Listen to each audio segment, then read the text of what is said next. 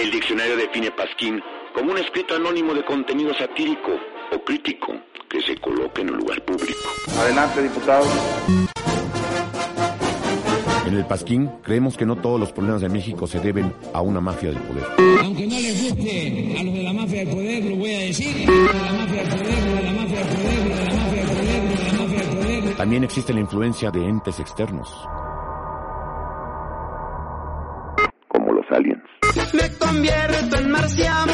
Los extraterrestres nos visitan. Los gobiernos nos mienten. En el Pasquín creemos en el libre mercado, pero el único libre mercado en México es el mercado libre que está en la calle del municipio libre, de la colonia Libertad, junto a la Escuela Libre de Derecho. En el cual solo venden los productos de los monopolios de este país.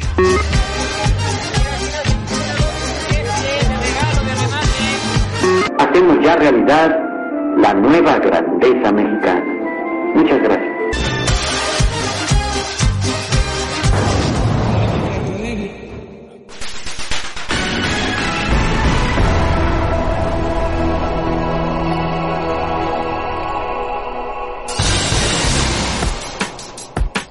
Esta semana en el Pasquín, Alito contraataca o algo así, porque nadie entiende la llamada que filtró. Parece que Manuel Velasco le manda un mensaje que no podrá rechazar. Siguen queriendo mandar los vapers al mercado clandestino, ya saben. Los transportistas, los transportistas de la Ciudad de México bloquean Chilangolandia. Nos vamos a segunda vuelta en Colombia. Ya llegaron los huracanes, el Madrid gana la Champions, el Atlas consigue el bicampeonato y el Checo Pérez gana el Mónaco y se avientan el after bien etílico. ¿Con quién creen? Sí, con Felipe Calderón.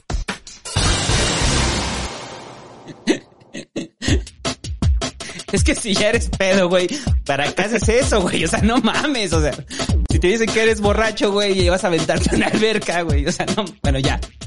La Suprema Corte de Justicia de la Nación echa para atrás el recorte del presupuesto del INE argumentando que no está justificado el por qué, aunque en Cámara de Diputados saben que es porque se lo gastan en cosas como al chipotle y porque así lo ordena el presidente López Obrador, quien propone cambiarle el nombre al Triángulo Dorado por el Triángulo de la Gente Trabajadora.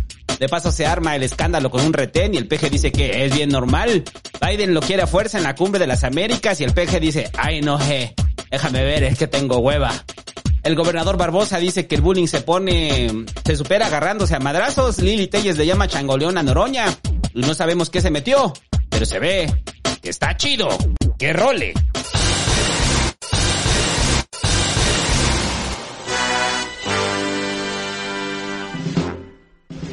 Hola, soy Vince, el dios de la destrucción. Todos deben donar al pasquín ahora mismo, porque si no, estarán condenados a ser un Ramiro Ramírez por la eternidad. Así que, donen todo lo que tengan hasta que necesiten las becas del peje. Recuerden, soy Vince, el dios de la destrucción. Antes de la creación, viene la destrucción. Por lo tanto, les mandaré un Hakai.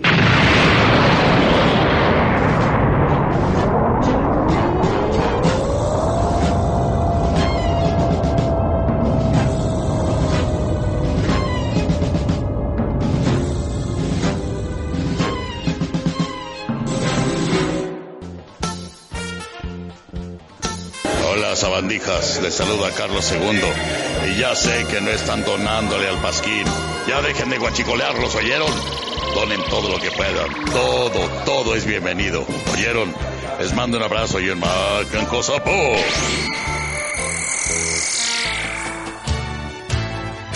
Hola amigos, les habla He-Man. No lo olviden. Donen al pasquín. Es de muy buena suerte, se los aseguro. Hasta la próxima.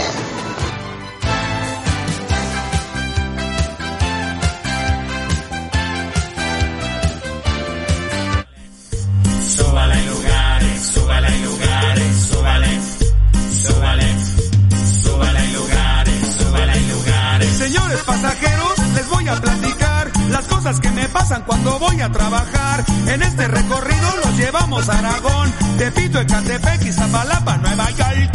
Súbale, súbale, súbala en lugares, súbala en lugares. De Coacalco hasta la villa, mi prima se subió y van tan apretados que un señor le embarazó. Y hasta tiene tres hijos, le encanta el apretón. Lo malo es que no saben ni de qué parada son. Súbale, súbale, súbala en lugares, súbala en lugares. Pasando por Polanco se subió una chava fresa. O sea, yo me bajo por favor en la condesa. Ella me coqueteó con miradas de princesa. Después la fui siguiendo y resultó que era de Nesa. Súbale, súbale en lugares, súbale en lugares. Paquita, la del barrio, al micro se subió. Le dije no le cobro si me canta una canción. Me estás oyendo inútil. Me dijo muy segura. Te dejo un cheque en blanco y me saludas a la tuya. Súbale, súbale. Buenas noches. Estamos comenzando el Pasquín 263 al ritmo de esa horrible canción que se llama Súbale hay lugares, éxito popular de hace como seis, seis años, seis, siete años. Que la verdad es que en honor a la verdad parece que algo, es, parece algo que hubiéramos escrito en Nerdos. O sea, hace más de 10 años. O sea, suena como, como algo que hubiéramos escrito nosotros en Nerdos. Eh, ¿no? O sea, ese tipo de humor. Ese tipo de humor pendejo. De humor pendejo, pues, pues nos gustaba hacer humor pendejo, güey. ¿Qué tiene de malo? Me encanta. O sea, ¿cuál- ¿usted cree que cuál es la diferencia entre esto y tres cebollas, este, un aguacate, jabón, la poquita y un jitomate? O sea, no mames, o sea, o sea, están al nivel, güey, o sea. Que por cierto, hay saludos a toda la banda del ciber que cómo les mama el rap de nerdos, güey. O sea, o sea, les mama, o sea, les encanta el rap de nerdos, o sea. Que es muy bueno, güey. Por eso dicen que si en el aniversario lo vamos a cantar en vivo, güey. Pero pues haz el sampleo, güey, porque ya lo perdiste, pendejo. No, va a ser un mejor sampleo. Le voy a decir al Toy Selecta, le decir, oye Toy, ¿qué pedo? Échame la mano, ¿no? Y el Toy Selecta me Toda va a la parte del centro, de, de toda la parte del medio y eso, no, va a estar cabrón, güey. ¿eh? No, a ver, no, pues yo le decía al Toy Selecta y me va a decir, "Ah, no te conozco, güey, vete de mi casa. Y yo decía, ah, güey, no pedo, güey. Qué culero eres, Toy Selecta. Desde el Pasquín hacemos que le hagamos una petición al Toy Selecta para que haga la música del Pasquín, del rap de nerdos, muchachos, porque está perdida. Y esta canción la pusimos precisamente porque el Pasquín 263 es el único noticiero donde no hay lugar, súbale, no hay lugares. Aún hay lugares, perdón. Debido al desquicio de hoy de la Ciudad de México por parte de los transportistas. ¿Te tocó el día de hoy el- la ciudad desquiciada? No. O sea, me, no te- sal- es que me salí, me salí temprano de la ciudad. Ya. Ahí no te Cuando regresé ya no, había, ya no había desmadre. No. Además, creo que dijeron que hasta las dos, ¿no? Llegaba. No sé si cumplieron en eso. Se los movieron antes. Los movieron antes. Ok. Los movieron antes. Ahí saludos para toda la banda, güey, que esté dando superchats. Este. Saludos a toda la banda que nos platiquen ahí cómo les fue con el día de hoy para los chilangos. Con el apocalipsis chilango, pues porque sí se desquició. O sea, a ver, se desquició. Ahorita vamos a hablar ya bien, bien del tema. Pero se desquició nada lejano de lo que es cuando se, sea, inunda la Zaragoza, ¿no? Cuando se inunda la Zaragoza es el mismo nivel de locura. La diferencia es que la gente ahí no tiene que caminar entre los peces caca. Y este, es porque ahí es cuando. No, cuando la Zaragoza se inunda es así como, no sé, como Baja California las ballenas. Acá tenemos Zaragoza cuando se inunda con los peces caca. Ajá. Entonces la gente tiene que caminar, se tiene que bajar, caminar en medio de la lluvia, de- inundados, esquivando peces caca, porque ustedes saben que el pez caca es muy frágil. Apenas lo tocas y se deshace. Ah, Es como, Como la las vaca, es como, es Como las mariposas no las puedes tocar, güey. ¿no? Y, Es y muere. O sea, cuando lo toca el ser humano al pez caca, lo que hace el pez caca, ¡ah! se desintegra, güey. No, es muy feo. Entonces no lo toque, déjenlo así. Sí, tranquilo. no, no, no. O sea, no puede estar en contacto con el pez caca. Y sobre todo ahorita que ya vamos a empezar la época. A mí me preocupa mucho por la época porque no ha habido lluvias. Eh, no ha habido lluvias en la Ciudad de México y eso afecta completamente la época de apareamiento del pez caca. Entonces yo estoy muy preocupado, güey. O sea, no ha llovido. O sea, no vamos a ver peces, peces caca. O sea, entonces, cuando empieza a llover, ya empiezan las lluvias, porque no son estas lluvias aisladas que están sucediendo una vez a la semana, ¿no? Es cuando ya empiezan las No, no, no, lluvias, no. a de veras. Sí, en la temporada, el pez caca llega en temporada de lluvias, eso es un hecho. Entonces, cuando ya empiecen las temporadas de lluvia, les vamos a pedir a todos los amigos chilangos que nos documenten, nos documenten el pez caca en las calles, lo queremos ver. Sí. Queremos verlo ahí, que vaya pasando usted. O sea, vamos a ser como, ya le dije que es como Pokémon Go. O sea, pero con peces caca. Entonces, así como estaba usted jugando Pokémon Go y ahí rastreando, ah, me salió un Pikachu, güey. Pues entonces vea qué variedad de pez caca le sale, porque pues, son variedades. Entonces, Sí, de hecho ya, ya, hay, ya hay una aplicación para que usted pueda fotografiar al pez caca y le diga qué es. Se llama mi, mi pez caca, así se llama mi pez caca, búsquela en su Apple Store, en su Play Store, mi pez caca la aplicación. Y ahí usted toma la foto del pez caca y le dice qué tipo de pues popodrilo dientes de lote, de cualquier, ya sabe usted todos los que hay, ¿no? De- Yo tengo el sueño. Tengo el sueño, güey. Que algún día tengamos un nivel de escuchas muy cabrones, de donaciones para que podamos desarrollar nuestra app, güey. O sea, y para todas esas pinches ocurrencias pendejas como comprar la estatua de Barbosa. O sea, la ojalá algún día, muchachos, recomiende el pasquín para que eso sea posible. Tengamos Sí, dinero para hacer esas cosas. Háganos crecer y podremos hacer cosas así. Yo no liberqué, yo no liberqué. Se va a quedar corto, yo no libre al lado de nuestras pendejadas, o sea, como la app del pez caca de Pokémon Go. eh, y el Pasquín 263 es traído gracias a sus, a sus maravillosas donaciones. Donen el pasquín.com.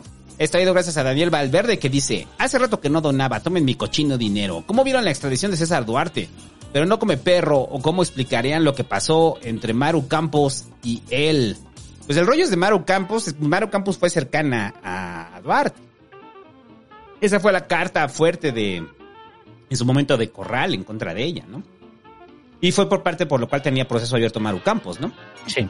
Ahora, ¿se ha podido corroborar que realmente está inmiscuida en un esquema de corrupción Maru Campos, producto de César Duarte? No, hasta el momento no.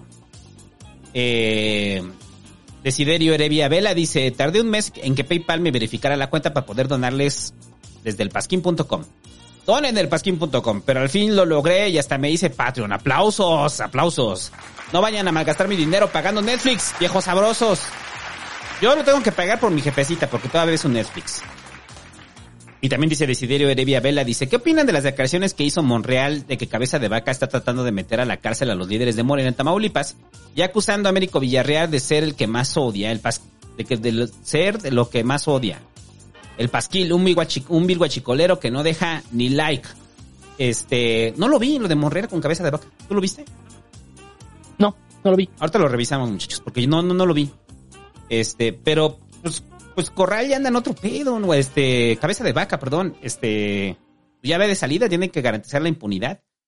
Eh, Luigi Giovanni Muñoz dejó su super, bueno, dejó su donación, pero no dijo nada, dice, y dijo otra donde ya dejó algo, eh, un mensaje, y dice, muy triste del corazón, un consejo después de una ruptura amorosa, después de saber que esa persona está con otra, después de unas semanas de haber terminado y buscarme para regresar, para después decirme que habla con muchos vatos y lastimarme. Eh. Ay, perdón, me estoy riendo de tu dolor, o sea, simplemente que ya el Pasquín se volvió como doctora corazón. Entonces, vamos a hacer la sección de doctora corazón en el Pasquín. Con Ramiro Ramírez, güey. Vete a coger, güey. Vete a coger y empedar, güey. A la verga, a las viejas, güey. Ya lo decía esta morra, güey. Hay más culos que estrellas, güey. El firmamento está lleno de culos, güey. Nada más es que tiene, así como los astrónomos, tienes que salir a buscarlos. ¿Por qué lloras, güey? ¿Por qué lloras? Porque me acordé de mi ex esposa, güey. No mames, güey. Me aplicó la misma, güey. La misma que este güey le aplicó, güey. Sí. Eh, ya, ya, pero ya estoy, este, terapia. Así se llama el bar, terapia. Está bien chido, güey. Muchas viejotas que van ahí. no le haga caso a, Ramiro Ramírez. El- No le hagas caso a pendejo. Toda ruptura amorosa es un duelo, muchachos. ¿Entienden? La primero que tiene que partir ustedes que va a sufrir. Si niega el sufrimiento, este, le va a doler más. Es eso. Toda ruptura amorosa es un proceso de duelo y como proceso de duelo es tardado. Entonces yo les he dicho muchas veces ahí en el ciber que pues tienen que aceptar el dolor. No queda más. Porque si se niegan al dolor, más van a tardar en sanar. Entonces acepta tu duelo y acepta tu dolor, carnal. Eh, el Víctor de León dice, apoyando el periodismo independiente, santo con voz de droide separatista, puedes mandar un refunfuño a Obrador diciendo que las guerras clónicas se usarán con brazos. Buen programa, saludos. Güey, es que ese día lo dice en el... eh, ya- Por cierto, ya está disponible el podcast especial de Nerdos de Star Wars para los Patreons. Si ustedes, si usted no es Patreon, güey, se lo está perdiendo y ahí descubrimos que tengo voz de los androides de, Vas, Santo, vas. de Star Wars. Eh, Con, como, con voz de androide de Star Wars. Ah, López Obrador. Espérate, pero lo puedo hacer así. López Obrador. Ah. Las guerras clónicas se usarán con brazos. Ah. Es que me estaba quejando del sonido de las voces de los, de los droides, muchachos. Entonces, por eso salió. Que en Clone Wars salen todo el tiempo. Ajá. Carlos Francisco Rodríguez Valdés dice que el peje me mande un saludo y me invite a la 4T. Un saludo a Carlos Francisco Rodríguez Valdés. Únete a la 4T para hacer el cambio juntos. Diego Rivera dice, hoy poquito menos porque ando de pobre. Los escucho mientras sigo trabajando porque hoy ha estado de la verga y no ha parado las mamadas todo el día. ¿Qué mamá de fuerzas el Ramiro? Ya denle like, pinches putos del chat. Eh, Saludos, carnal. Saludos a Diego Rivera, güey. Mando un abrazo, carnal, pero abrazo de hombres, güey. Abrazo chingón, de esos donde los hombres nos permitimos expresar nuestras emociones, güey. Así, de esas. Anda muy deconstruido el Ramiro, güey. Cabrón, cabrón, cabrón. Yo creo que le sirve ir a terapia. O sea, anda pedo. Eh, David Ángeles Nogués eh, dice, buenas noches, Pasquido, Pasquinerdos. ¿Creen que Petro haga el milagro de la segunda vuelta? Yo lo veo difícil, pero ya veremos. En otras noticias ya salieron los primeros episodios de The Voice. Sí, ya se estrenó The Voice. Ahorita vamos a hablar de Petro, muchachos. Espérese. Ahorita hablamos de Petro. ¿Ya salieron los de The Voice? No, el 3, ¿no? Ah, no, sí, pues ya, ya es de noche. Ya, mañana. Eh, y ya, eh, Temporada de series. Vienen series. Viene The Voice, ¿qué más viene? Pues eh, platicábamos hace rato de Stranger Things, The Voice, también viene este, la del Señor de los Anillos. Ah, pero es hasta diciembre, ¿no? La del Señor de los Anillos. Este año me refiero, ¿no? House of the Mm. Dragon. Este. el- el- la, la serie esta que te decía se llama La ciudad es nuestra. Está en HBO, que es del creador de The Wire. La voy a ver. Yo no la he visto. Y, y dos años después de que yo recomendé Barry, ahora ya todos descubrieron Barry. Entonces, bueno, vean Barry en HBO también. ¿Cuál es Barry? ¿No has visto Barry? No.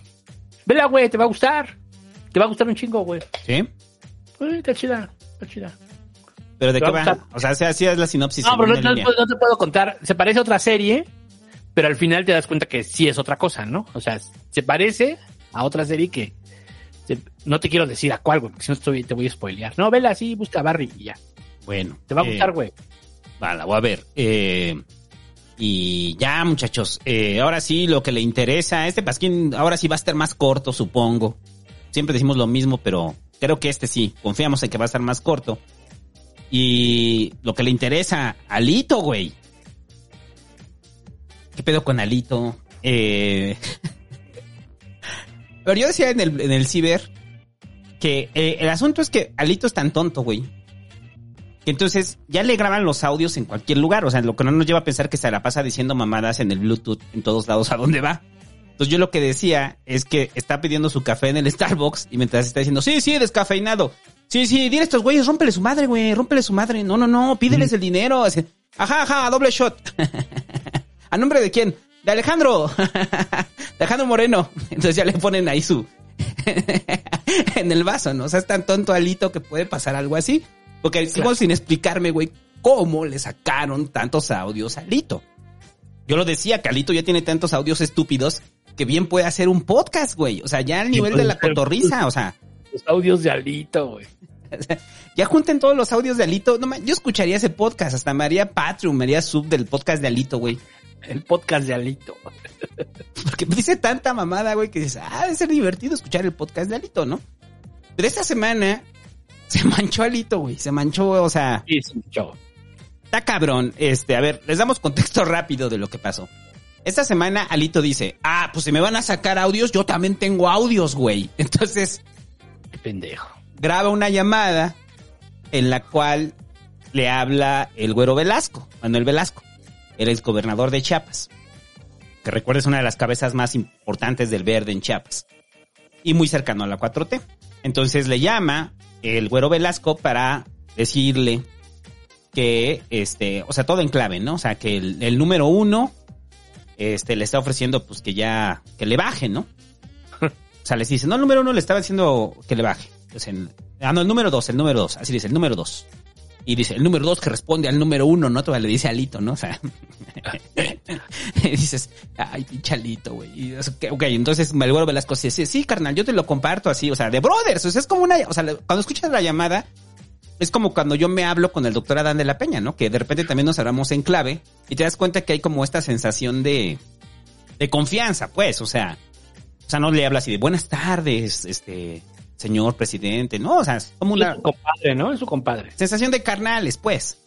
Pues es su compadre, ¿no? Ajá, así como nos hablamos el búho y yo, así es así como cuando, como el búho cuando me habla y me dice, oye, es que hay un asunto. hay un asunto con el amigo, ¿no? Y dije, ah, ¿quién es el número uno o el número dos? Pero entonces se ve que Alito, güey, vio la llamada del güero Velasco y dijo, la voy a grabar ahorita, van a ver hijos de su pinche madre. Entonces la grabó, porque hasta Alito, en la misma conversación, o sea, él mismo sabe que se está grabando. O sea, es como el güey que le sabe que lo está grabando la cámara y pues actúas. Actúa y dice, no, primero México y así, no. Diche ridículo. O sea, estaba no sé, decir, espérame, espérame, este, sí, Manuel, espérame, te estoy perdiendo. Es que hay un perro en la calle. Acabo de rescatar a este perro, güey. No sé qué vaya a hacer de él, pero me lo voy a llevar a mi casa. Mira, Espera, me acabo de agarrar un feminicida. oh, no, carnal, me costó mucho trabajo, estoy sangrando, pero ya sabes, la patria es primero. Porque yo soy un hombre de huevos, o sea, ¿qué pedo con Alito, güey? Entonces, a ver, magnifiquemos esto, o sea, pongámoslo en el reflector. Alito utilizó una conversación con un amigo suyo que tiene mucha confianza con el que es Manuel Velasco. La grabó. Con un ex amigo, con un ex amigo. Ah, bueno, sí, ex amigo, ¿no? Pero 20 años de amistad, ¿no? O sea, 20, aún así, 20 años de amistad está cabrón. Eh, y hizo todo un día, un drama, preparó un guion para lucirse en esa llamada, para dejar claro que esta frase, o sea, porque es el momento cumbre de su actuación, cuando dice, no, yo sabes que yo tengo huevos. Y, así, y el güero Velasco así como de, ¿eh? Sí, ajá. o sea, como que hasta el güero Velasco se saca de pedo, ¿no? O sea, como dice, pinchalito está metido en coca, el botox se le fue al cerebro, o, está pendejo, genuinamente pendejo, porque le estoy diciendo que, o sea, que simplemente pues que le bajen, ¿no? O sea, que eso dicen desde presidencia, ¿no? O sea, ah. o sea cuando dice el uno y el dos, ¿no? O sea, pero bueno, el punto es que Alito, o sea, después de eso, pues ya salen varios a aplaudirle, ¿no? Alito, los propios priistas. A decir que, qué coraje y qué valentía la de Alito, no sé. Zambrano, güey. Zambrano, güey, qué pedo. Pero bueno, entonces. pero hay que poner el contexto, porque, porque hay quien puede pensar, ¿no? Pues sabes qué, a ver, primero, la llamada en efecto es su compadre y. O sea, y la graba, ¿no? Entonces, ¿por qué la graba? Pues por si se requiere, ¿no? Y dijo, aquí tengo esta llamada que yo grabé, la voy a... Entonces aquí el, el otro mensaje, ya habíamos dicho hace tres semanas, si usted es, este, es una empresa que le trabaja a los partidos políticos o a los gobiernos donde está el PRI, tenga mucho cuidado porque no le van a pagar a tiempo. Lo van a mandar a la chingada. Número dos, si usted es alguien de los Ramírez, mochese bien porque, pues... Alito se enoja. Alito se enoja, ¿no? La otra, si usted es periodista, hable bien, porque si no, le toca una verguiza, así, como dijo. Se les mata de hambre, dijo. Una, pero que dijo una verguiza, este. Ah, no, sí, les vamos a dar una verguiza. Una verguiza, pero dijo otra palabra, bueno. y, y, este, y número cuatro, si usted es amigo de Alito, pues no le cuente nada por teléfono porque lo va a grabar. Y si no es su amigo, pues imagínense. si eso lo hizo a su compadre, güey. Y eso lo hizo a su compadre. Entonces, eh, sí, es una descortesía, es una descortesía, es una descortesía lo que hace. No es una descortesía, es una pasadez de verga, güey. Porque además, o sea, ni lo ayudó, ni tiene que... Si le hubiera ayudado dirías, bueno, esto lo salvó, ¿no? Lo salvó. Esto... Es que ese es el pedo, no tiene nada lito, no tiene nada con qué defenderse. Y entonces ve la menor oportunidad y la toma, sin importar que sea su compadre, ¿no? Habla mucho del tipo de político que es Alito. O sea, creo que toda la, suma de comentarios de Alito, incluyendo este, se pone ya en perspectiva qué tipo de político es Alito, ¿no? Y todas las aspiraciones que tiene Alito para la presidencia, porque pues él lo ha dicho abiertamente, ¿no? Que él quiere ser candidato, ¿no? Híjole, pero. Y encabezar la coalición, o sea, pero después de esto. O sea, los panistas como que no andan muy felices con el pedo de Alito, ¿eh? Pues no. Zambrano, pues porque es Zambrano, güey. Zambrano ahí con los 10 Zambrano porque no le queda de otra, porque es un pinche güey sin dignidad, pero. Pero yo creo que, o sea, lo de Alito que hay que, hay que ser claro, o sea, Alito se va acabando la elección. ¿Sí crees? Sí, pues van a es- perder todo, ¿no? Ya van a, o sea, ya es que o ya sea, perdieron todo la última vez y tampoco se fue Alito, güey. Sí, pero yo creo que esto es la gota que derrama el vaso. O sea, ya se sabía que iba a perder todo. Pero yo creo que esta es la gota que derrama el vaso. Y van a, como decía la semana pasada, van a utilizar de pretexto la elección. Van a utilizar de pretexto la elección para decir que se va. O sea, yo creo que hasta en el propio grupito este que tienen con Claudio X González va a decir, ya no. Ajá, van a hablar con los priistas y les van a decir, oigan, güeyes. Con ese güey no. Ya saquen ese güey, por favor. Ya mándenlo a, a su casa. Por favor. Ya son muchas, ¿no? Pero bueno, Sí. eso nos lleva al otro rollo. El otro rollo es Laida, ¿no? O sea, la, eh, porque eso es de las cosas que también no nos preguntamos, ¿no? O sea, ¿es legal lo que está haciendo Laida? O sea, de filtrar los audios. ¿Es legal? De, porque le preguntan a Laida de dónde los sacó y pues Laida dice que pues no sabe, ¿no? Que simplemente se los filtraron. Pues hay una investigación y hay una historia ahí en Campeche por parte de los dos, ¿no? De. Laida y de Alito. Entonces, eh, el, el rollo es que pues, no estamos cuestionando que sí puede haber una operación por parte, no del, del gobierno federal, del gobierno local y por parte de Laida Sansores, ¿no? Sí. Y eso, pues, pues sí es ilegal. Sobre todo si está utilizando recursos del Estado para eso, ¿no? Si estás utilizando recursos del Estado para eso, es ilegal. Pero la idea siempre ha sido como una política muy chafa, ¿no? Lo hemos dicho siempre, es una persona como política muy chafa. Y que en su momento ha sido beneficiada de su amistad con el PG, sí. Pero que no tiene nada, no, no tiene nada. Entonces esto que hace en su talk show, pues es parte de lo mismo, ¿no? No estoy muy seguro, ah, no estoy muy seguro si ella está cometiendo un delito al dar a conocer las grabaciones. Habría que ver. Decía el fiscal regional que sí y que no. O sea que hacer, hacer de conocimiento público conversaciones privadas sí es un delito. Pero tiene sus excepciones. Sobre todo cuando se está cometiendo un delito. En el caso de Alito, pues está cometiendo un delito. Ahora, ¿no hay carpeta de investigación, no hay señalamientos? No. Pero no hay un cuestionamiento real de cómo está utilizando estos audios Laida. Y que al final, pues, mm, son en plena época electoral. Y esto les va a costar. Esto le va a costar al prisma. O sea, de lo poco que tienen, güey, les va a costar, ¿no? Al caído patadas. Eh, al caído Sí. patadas. Y, y, y yo creo que Laida todavía está esperando sacar todavía. Mañana yo creo que va a sacar otro audio. Y, y si fue como en creciendo esto, yo creo que el de mañana va a estar bien cabrón. El audio de mañana de Laida va a estar bien cabrón. Si mañana saca audio. Si no saca audio, pues ya era lo máximo que tenía este Laida, ¿no? Pero Al- Alito es tonto hasta para defenderse, ¿no? O sea, es tonto, o sea, tiene que inventar algo, güey. Entonces va a traer a alguien que haga, doble- que haga voces, que doble voces, güey. Y dice, no, no, no, también tengo una llamada aquí, miren. y vamos a ser nosotros, ¿no? Que nos llegó el precio Alito, ¿no? a ver, se lo regalamos a Alito. A ver, Ali, a ver, pónganse en contacto con Alito. Se lo vamos a regalar. Por favor, este audio para que Alito lo saque mañana. Por favor, hasta le va a bajar a la música para que lo tengan ahí. Eh, Alito. Eh, eh, mira, toda la operación la hicimos nosotros contra ti. Eh, ahora te preguntarás por qué te confieso esto. Te lo confieso porque eh, no podía con el cargo de conciencia. Espero que esto sirva para levantar tu imagen pública. Pero te lo digo a ti. Espero que no estés grabando eh, confío en ti, Alito. Confío que no estés grabando. Ahora, me perdonas, tengo una bolsa, me dieron de dinero. Gracias, pero está, estoy contando, eh, falta un millón. Eh, hoy falta un millón en fajos. Sí, sí, la vaquita marina, sí, en salsa verde, por favor. Sí. Ah, bueno, nos vemos, Alito. No hagas público esto. Dios. Ahí está, güey. Entonces, Ahí está, señor Alito. Señor Alito, se lo regalamos desde el Pasquín.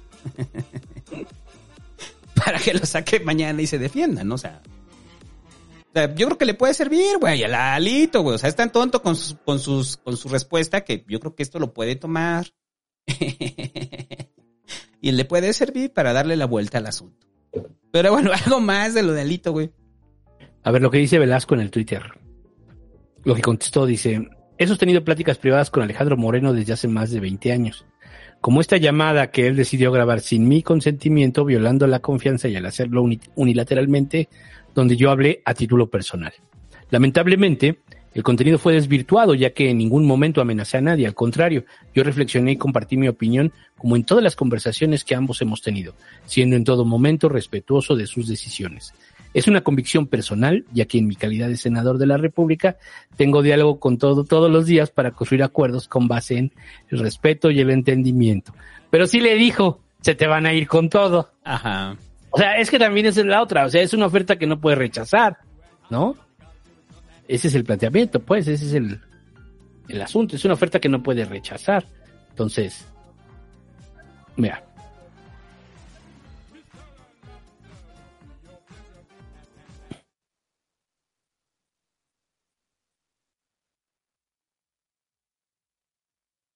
¿Lo pusiste o no lo escucho ahí?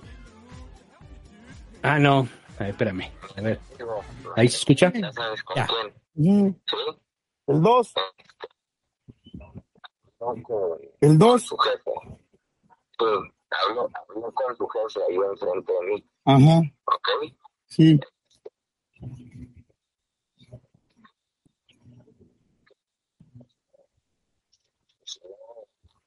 Si no.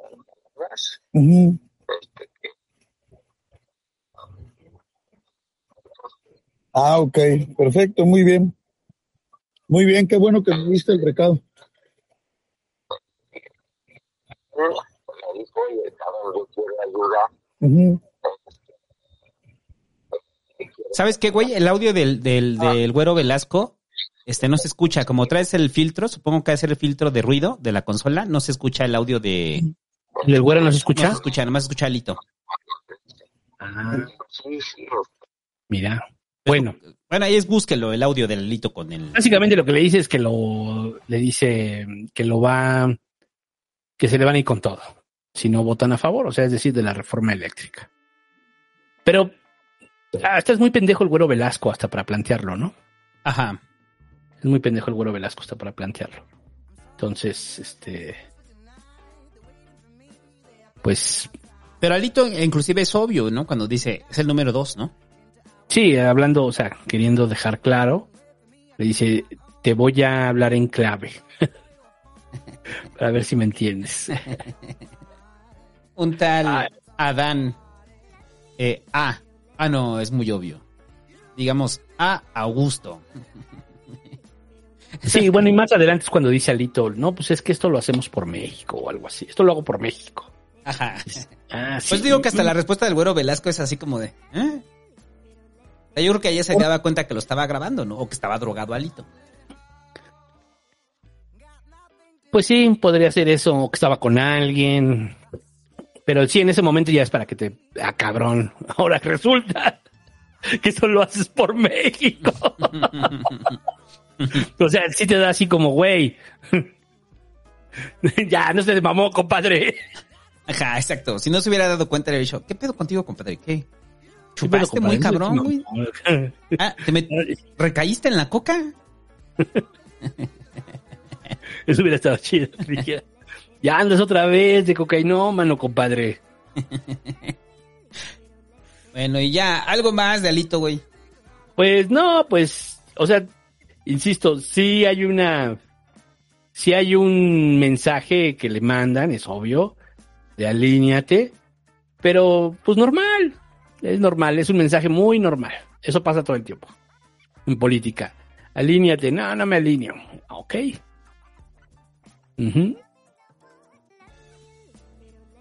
Y ya, eh, el asunto de los vapers y el decreto del presidente, porque ahora va por decreto para prohibir no solamente la exportación y la importación, lo cual ya se había, ya había estado el decreto, sino ahora eh, van por la comercialización, porque el presidente pues volvió a agarrar al chocoflán vapeando y le molesta mucho que huela a Palacio Nacional a vapor, güey, porque pues el vapor sí deja un aroma, no lo podemos negar, hay un aroma a vapor. Entonces, ese aroma a vapor, a propenglicol, pues le molesta mucho al presidente, ¿no? Ya lo decíamos la otra vez, que el presidente le gusta el aroma del rally. O sea, él le gusta el aroma del tabaco rally. Pues, ¿sabes qué es lo que más me molesta? Porque el PG era fumador, güey. Ese era fumador.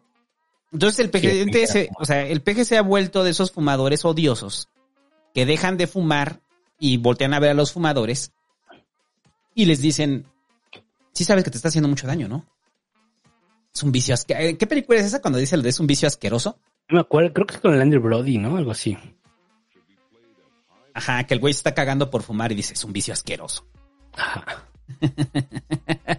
Así es el presidente, o sea, lo siento como el fumador que ya dejó de fumar y pues obviamente le molestan los fumadores, le molestan los, los, los, posibles fumadores y entre ellos el chocoflán, entonces lo volvió a agarrar vapeando en Palacio Nacional, güey. Entonces el presidente se emputó, hizo un desmadre y le habló con Beatriz y le dijo, ¿ya viste lo que está haciendo tu hijo? ¿Te quieres matar? ¿Te quieres matar? Voy a conseguirte una cajetilla de boots. Esas madres sí mataban. Los boots. y ni siquiera de cáncer. Te fumabas uno y te sentías bien mal de fumarte los boots. O unos bohemios. Si te quieres morir, te doy de esos. Entonces el chocoflán le dijo, ah, ya, pa, los chavos todos lo hacen, Rubius lo hace. y ahí valió madre. El presidente dijo, ¿quién es Rubius? Entonces ya vio el video de Rubius y dijo, le voy a mandar una carta a la monarquía española. de las malas influencias. Güey, todo esto es un drama familiar que se vive. Y entonces Beatriz le dice, ya Andrés, estás exagerando. No, no, no, mañana. Mañana va a estar el decreto, vas a ver. No los vas a poder conseguir. Y al otro día, ¡pum! Decreto, ¿no? Decreto que prohíbe ya la comercialización de los vapers. Y antes de que se espanten, no, no, no, no lo van a detener a usted en la calle por andar vapeando. Eh, ni siquiera si usted está vendiendo, eh, amerita eh, prisión. Son sanciones administrativas. Sanciones administrativas que van desde que le cancelen el clausuren el changarro, obviamente que le decomisen la mercancía. Que le decomisen. Hasta multas. O sea, multas por andar vendiendo eh, vapers en, en la vía pública, ¿no? Eh, porque se publicó ya en el diario oficial de la federación. Regresamos a la clandestinidad. Que ya estaba.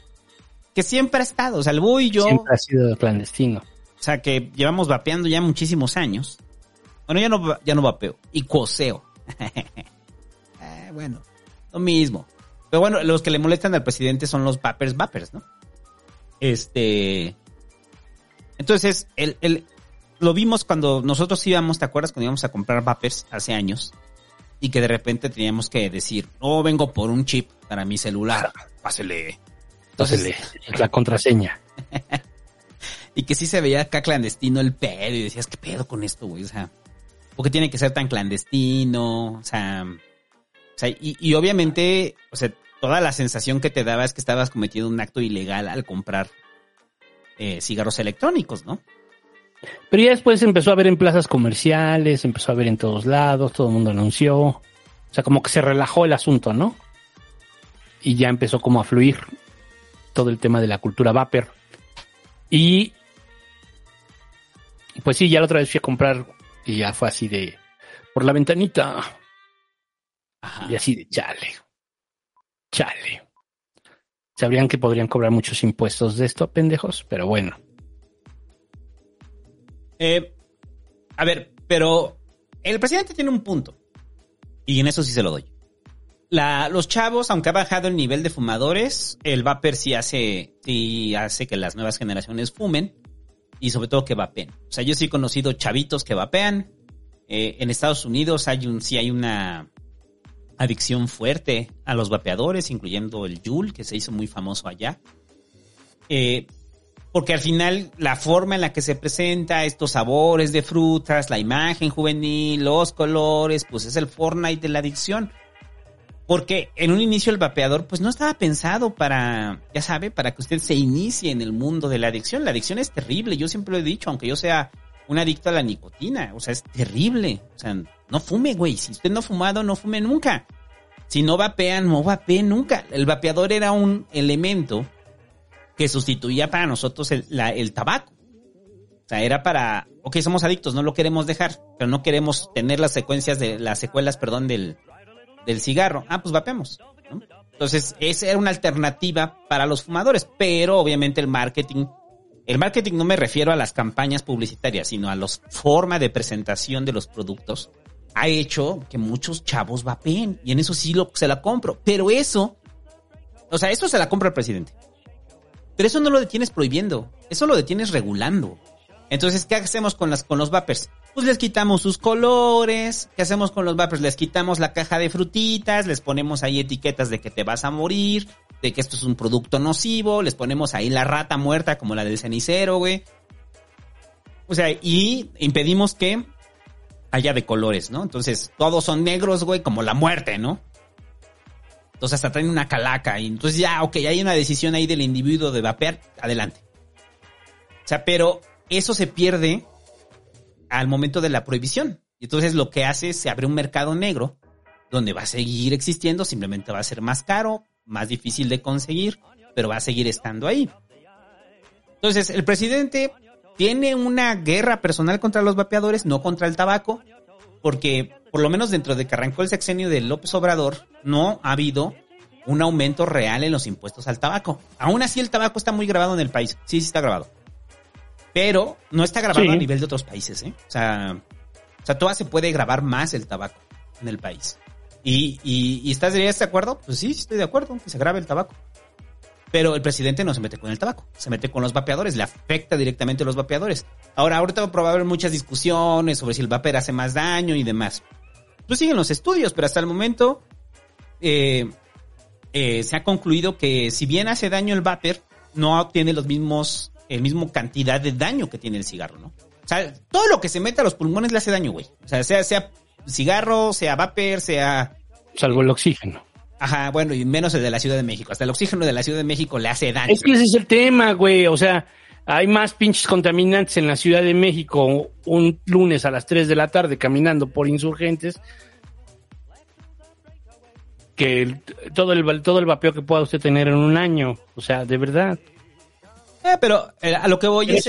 pero es, yo digo que, a ver, yo digo que es parte de lo mismo, de esta pinche lógica conservadora. Ya encontré el spot, lo voy a poner. Escucha este spot, te va a gustar.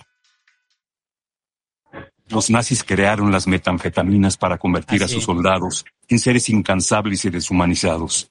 Bajo su efecto, el ejército nazi inicia la peor guerra de la historia y crea los campos de exterminio.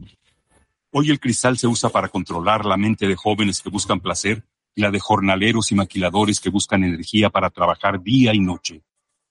Busca la línea de la vida, 800-911-2000. Para vivir feliz, no necesitas meterte nada. Ahí está, Gobierno de México. Está cabrón, está cabrón. Ese rollo de los nazis, güey. O sea, esa es la lógica. o sea, yo la, semana pasada lo, lo intentaba yo explicar porque es la lógica que tiene el gobierno respecto a toda la visión de drogas. Por eso no, no se va a probar la marihuana. O sea, ahí si ni nos hagamos ilusiones, pues eso no va a pasar, no, no, no, no va a pasar. ¿No? Por más que, el, que tengamos un, una Suprema Corte que ya les dijo cuatro o cinco veces, ya legalicen, ya, ya están obligados, no lo hacen. ¿Qué puede pasar con los vapers? Pues yo creo que puede haber amparos, va a haber amparos y eso va a determinar, o va a determinar que la Suprema Corte diga, pues esto es inconstitucional. Eh, eh, fíjate que lo platicaba con el búho soñador y eh, me decía el búho soñador que los amparos que se hicieron, o sea, al final la Suprema Corte ya resolvió sobre la comercialización del, de los vapers. Entonces, esto lo va a terminar tumbando la Suprema Corte y se van a dar amparos. Y en algún momento lo hicieron los amparos con Philip Morris, con el ICUOS, eh, las asociaciones de vapeadores. O sea, lo va a terminar tumbando la Suprema Corte. Pero el presidente va a seguir insistiendo en ello. Va a seguir insistiendo en la prohibición del vapeador. Porque esa es la política. En eso tienes toda la razón. Esa es la política. La política no va en la regularización. O sea, es, es una política conservadora, te voy a espantar. O sea, las metanfetaminas fueron creadas por los nazis o sea, si sabes que hay algo malo, son los nazis. Más que los Sith, más que la mafia del poder, los nazis. ¿No? Entonces. Pues esa es la, esa es la política que tiene nuestro gobierno con respecto al, al tema de drogas. Es prohibitiva, es una prohibi es conservadora, es prohibitiva. Y, que vendrá otro y que a lo mejor, pues quién sabe, quién sabe, yo ya no creo en los Reyes Magos. Que vendrá otro y que, no, ya cuando venga Claudia, cuando venga Marcelo, pues primero que llegue, porque si llega Dan Augusto, se me hace que vamos a seguir igual en los temas, ¿eh? O sea, ese es el pedo, ¿eh? O sea, si llega Dan Augusto, yo casi estoy seguro que vamos, Ah. vamos a tener otra vez otro sexenio conservador. Sí. Sí, completamente de acuerdo. Y Yo creo que si llega Claudia o Marcelo, bueno, eso sí, eso sí creo que vaya a cambiar. Quiero pensar. Con Marcelo ¿no? tal vez un poco más. No sé cómo. Con Marcelo todavía hay más posibilidades porque pues sí, ya lo ha hecho, ¿no? Ajá. Pues yo imagino que con Marcelo, pues sí, bueno, que se va a legalizar la mota, no, se va a super comercializar, güey. O sea, sí, por supuesto, ¿no? O sea, ahí sí. Igual que el, que el Vapor, ¿no? Pues sí, se va a super comercializar. Pero pues seguimos en lo mismo, o sea, todas las marcas son clandestinas, a ti te venden una cosa que te dicen que te lo puedes poner. Esa es una ¿Quién de las- es- alguna prueba, quién sabe, quién sabe dónde lo vieron. O sea, Cofepris en lugar de decirte, no, esto sí está haciendo demasiado daño, o esto sí es veneno y en seis meses se va a morir. No, simplemente los prohíbo todos y entonces el mercado, volvemos a la clandestinidad de los vapers y ahí se va a seguir moviendo y pues quién sabe qué chingados vas a estar vapeando. Esa es una de las razones por las cuales yo ya no vapeo. Sea, y, y lo cual estoy con el con el de Philan Morris, ¿no? O sea, pues, ok, es Philan Morris, güey. Sí, sigue haciendo daño. Sí, sí, sí, sí, sigue haciendo daño. No me hago güey. Pero tiene mayor control. O sea, tiene un control, fue aprobado por la Claro. FDA en su momento, en Cofepris también se aprobó, de que es tabaco lo que te están vendiendo, simplemente se está vaporizando. Pero con los vapers de repente yo sí sentía con algunos líquidos o algunos pods que decía, no sé qué verga me estoy metiendo al cuerpo. No tengo ni puta idea de qué es esto que estoy vapeando. Simplemente Y sé que aunque está la raro. marca, y aunque la marca sea como gringa y eso, y usted, eso le dé una falsa sensación de seguridad, hay mucha piratería. O sea, usted puede comprar, no, esta marca es gringa, está bien, la falsa sensación de seguridad. Ajá. Entonces sí, ese es el pedo, pues así, así es la clandestinidad, así es, ¿no? Este, así es la clandestinidad. Entonces, yo creo que lo van a tumbar y, y una vez que se generó a través de la libertad del individuo, eh, el principio de la libertad del individuo y que la Suprema Corte resolvió con eso el asunto de la marihuana, yo creo que eh, lo van a ir por ahí. Van a ir por ahí y ¿qué va a pasar? Se va a generar el amparo, va a ser legal, pero pues obviamente no van a eh, legislar para sacar una ley que apruebe los vapers, lo van a mandar a la congeladora y vamos a estar igual no. en el mismo limbo que la mota. Exactamente. Así es. Así, es. Entonces, no se preocupe, si usted vapea dentro de un año, medio año, van a seguir vendiendo vapers porque vamos a estar en ese limbo. Que eh, había ese, eh, cuando, cuando comentó el búho soñador, usted, por cierto, está, está todavía en Patreon solamente el cómo funciona el sistema judicial. Y él decía que con la reforma, ¿no? Dice, con la reforma de 2011, si la esclavitud hubiera sido legal en México, a partir de ese momento se cancela porque se priorizan los derechos humanos. Y yo le decía, sí, güey, pero pues es que ahí el esclavo hubiera tenido que conseguir su amparo y la chingada. O sea, sí están, están afectando el libre desarrollo de la personalidad. Ese es básicamente, o sea, es decir, hacer con tu cuerpo lo que se le dé la gana, ¿no? Si usted quiere fumar, o si usted quiere fumar mota, o si usted quiere meter lo que quiera, hasta los dedos, adelante, pues es su cuerpo, ¿no? O sacar lo que quiera, es su cuerpo. Y ese básicamente es un principio de derechos humanos, pero pues todavía estamos agarrados a esta clase política rancia y conservadora que representa perfectamente el presidente de la República. Así de claro. Sí.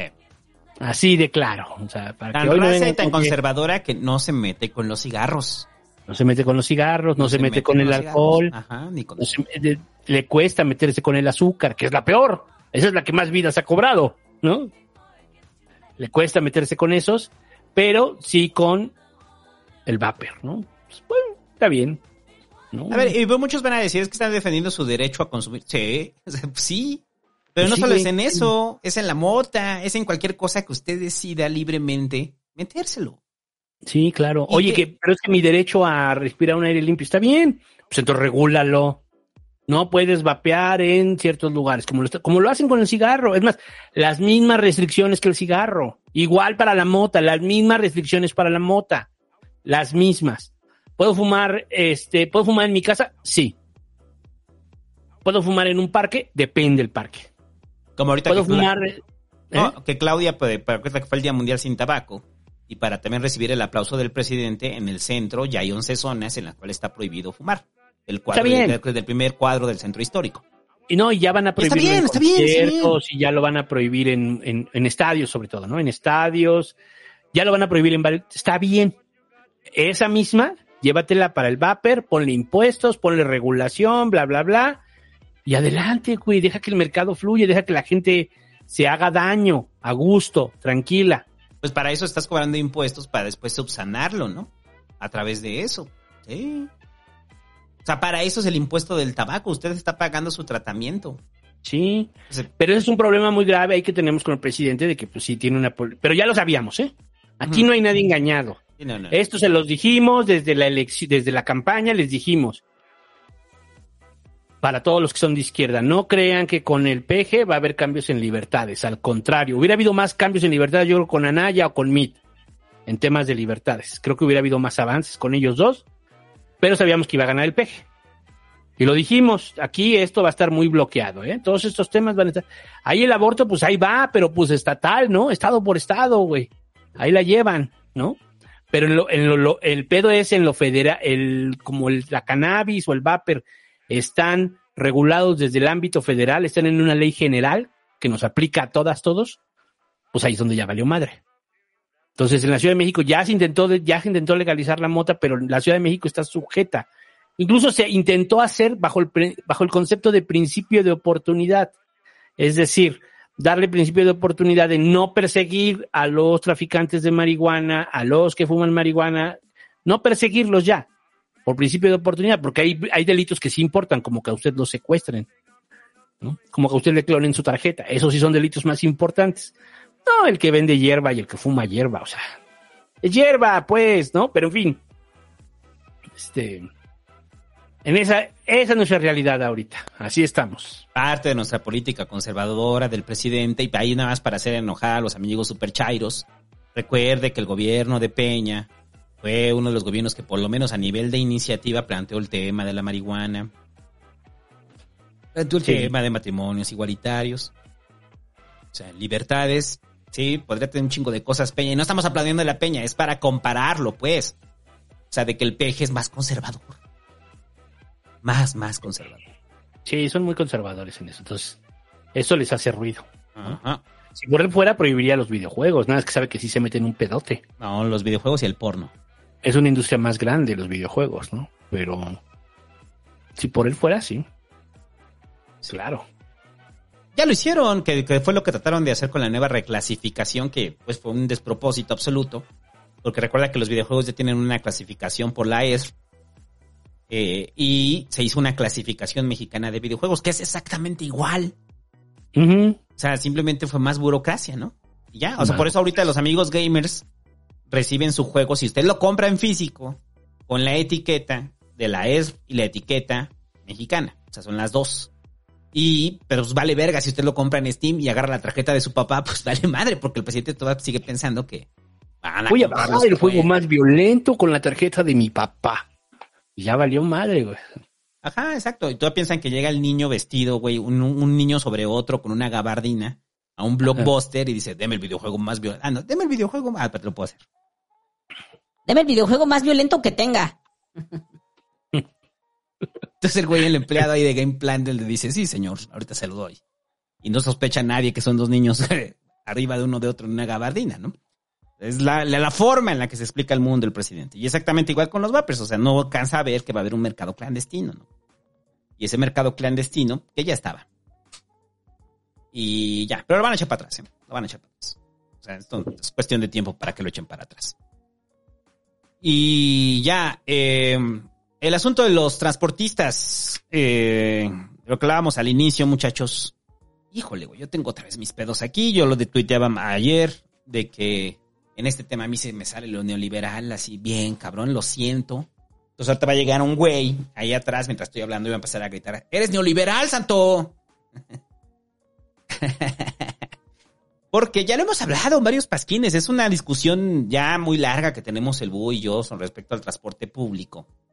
Y que yo siempre he sido como un partidario de la participación eh, de la privatización en el transporte público regulada a través del Estado eh, o a través del gobierno, en el cual le ponga un freno a aquellos que participan en el ámbito privado o coparticipación, como es el caso de lo que fue en su momento el Metrobús, cuando empezaron con la línea 2 eh, y la línea 1. Que la línea 2 y la línea 1, para que quienes no lo sepan, antes corrían líneas de microbuses ahí. Entonces esas líneas de microbuses y de camiones se tuvieron que lograr negociaciones con los concesionarios. Entonces estas negociaciones que se lograron con los concesionarios fueron, ok, te doy este, te doy chance de, o sea, te voy a, en lugar de indemnizarte, voy a hacer que muchos de los choferes que sean concesionarios y propietarios de líneas de microbuses sean choferes del Metrobús y sean partícipes de la inversión en el Metrobús. Entonces, por eso yo decía que por eso te explicas por qué un chofer de micro del trole del Metrobús de la línea 2 se baja a agarrarse a madrazos con un taxista. Pues traen el ADN del microbusero, güey. O sea, traen el ADN del microbusero. Usted los ve ahí con su camisa blanca. Porque bueno, ahorita todavía ya, no si todavía traigan el uniforme bien puesto. Pero al inicio, en la línea 2, los veías con la camisa blanca, la corbata y se veían profundamente incómodos, ¿no? O sea, porque pues, venían de ser microbuseros, güey. Chingaderas. Pinche mamada, güey. O sea, pero pues ya era concesionario, era mi micro y ahora está trabajó para el Metrobús, ¿no?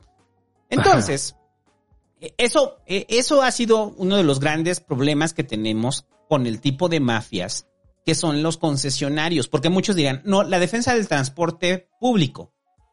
Pero los que se movilizaron hoy son concesiones a privados. O sea, no, es transporte público. Se les da una concesión, tú puedes trabajar ahí, tienes, estás autorizado. Por eso es una concesión. O sea, te estamos dando esa concesión a ti particular. Esa es la ruta y esa es la cuota. Exactamente. Bueno, y eso es lo que cobras. Y aparte vas a tener que pagar verificación, tarjetón, renovación, etcétera. Todo lo que tienes que darle de la de derrama económica al gobierno de la ciudad no es un transporte público, es un transporte privado, pero un transporte privado en la peor de las formas, que es la concesión. Esto ha permitido que en la Ciudad de México y en el Estado de México crezcan grupos de poder de organizaciones de concesionarios. Y esas organizaciones de concesionarios, yo lo trataba de explicar ayer, eh, mucha gente cree que es el señor que tiene su micro. Y sí hay algunos, hay algunos que tienen su micro y de ahí depende, de ahí depende su familia, pero en la mayoría de los casos no es así. En la mayoría de los casos es, es un mini capitalista que tiene el dinero, pudo comprar un micro, pudo comprar las placas, pudo comprar la tarjeta de circulación y tiene chalanes. Y esos chalanes son los que llegan y le dan la cuenta diaria. Y generalmente no tienen un micro, tienen tres.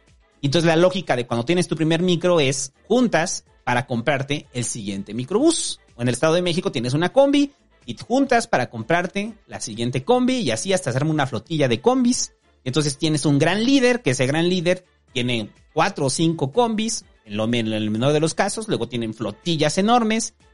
Y entonces todo el dinero que debería de entrar como parte para la mejora del transporte público, pues se los queda un señor eh, capitalista eh, del Estado de México, de la Ciudad de México, que tienen líneas de microbuses concesionadas. Ahora, cuando de repente quieren atentar contra ellos, pues la forma eh, y la respuesta es lo que vivimos hoy, cierres.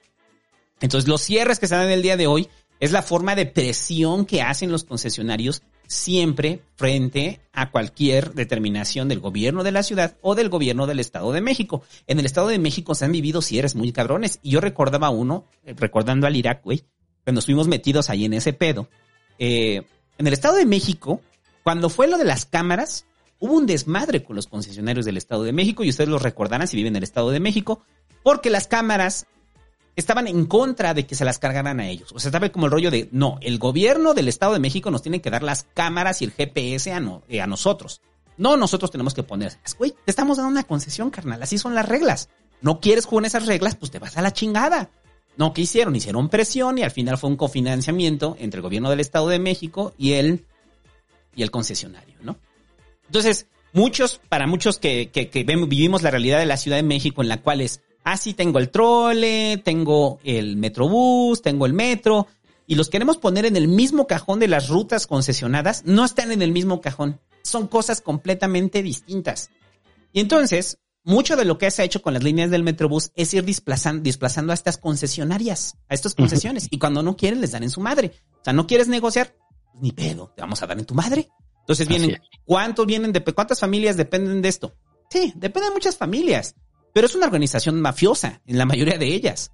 Entonces, ¿hay familias que dependen de ese ingreso? Sí. Pero las políticas que vamos a hacer, pues son en beneficio del usuario, ¿no? Entonces, cuando yo digo que la participación privada en movilidad en la Ciudad de México es, en este tipo de rutas concesionadas, si las vas a hacer privadas, pues hazlas bien. O sea, no las hagas de esa magnitud, o sea, al pequeño concesionario porque vemos este desmadre de lo que pasó hoy. O sea, yo estoy hablando de cómo distribuyes el sistema privado, o sea, un sistema privado que funciona. ¿Te acuerdas del, inicio con Ruta 100? Cuando les dan en la madre al sindicato con Ruta 100 y que surgen los, ¿cómo se llamaban los blancos? Este, lo que fue el remanente de Ruta 100, no me acuerdo. Sí, la, la, cooperativa que se hizo. Se hizo una cooperativa y esta cooperativa funcionaba muy bien, muy buen servicio, muy buenos camiones. Después. Y también tenían taxis. O sea, fue una buena forma de incentivar la organización, ¿no? Pero bueno, es que, es que fueron varias cosas. O sea, también eh, no es que haya sido de la noche a la mañana. Ellos utilizaron el dinero de su liquidación para hacer la cooperativa. Ajá. Entonces no, no fue así tan que el gobierno fuera tan bueno con ellos, sino más bien ellos lo que sí negociaron fue mantener ciertas rutas. Ya no les alcanzaba para todas, pero sí mantuvieron tres o cuatro rutas y también les dieron concesión de taxis, un chingo de concesiones, de que eventualmente desaparecieron, que se llamaban la nueva ruta. Eventualmente fueron, todo, todo eso creo que eventualmente desapareció, ¿eh? No estoy muy seguro qué pasó con Sí, ya desapareció. O sea, fueron sustituidos por los RTPs. Según yo los terminaron absorbiendo también. Y este. Pero Ruta 100 pues era del Estado. O sea, era, pertenecía al Estado. Entonces, por eso es que lo, o sea, digamos, lo decretan su extinción y más bien el gobierno toma el control de la empresa. Y luego ya la convirtió en RTP. Pero ya dejó de ser Ruta 100. Este.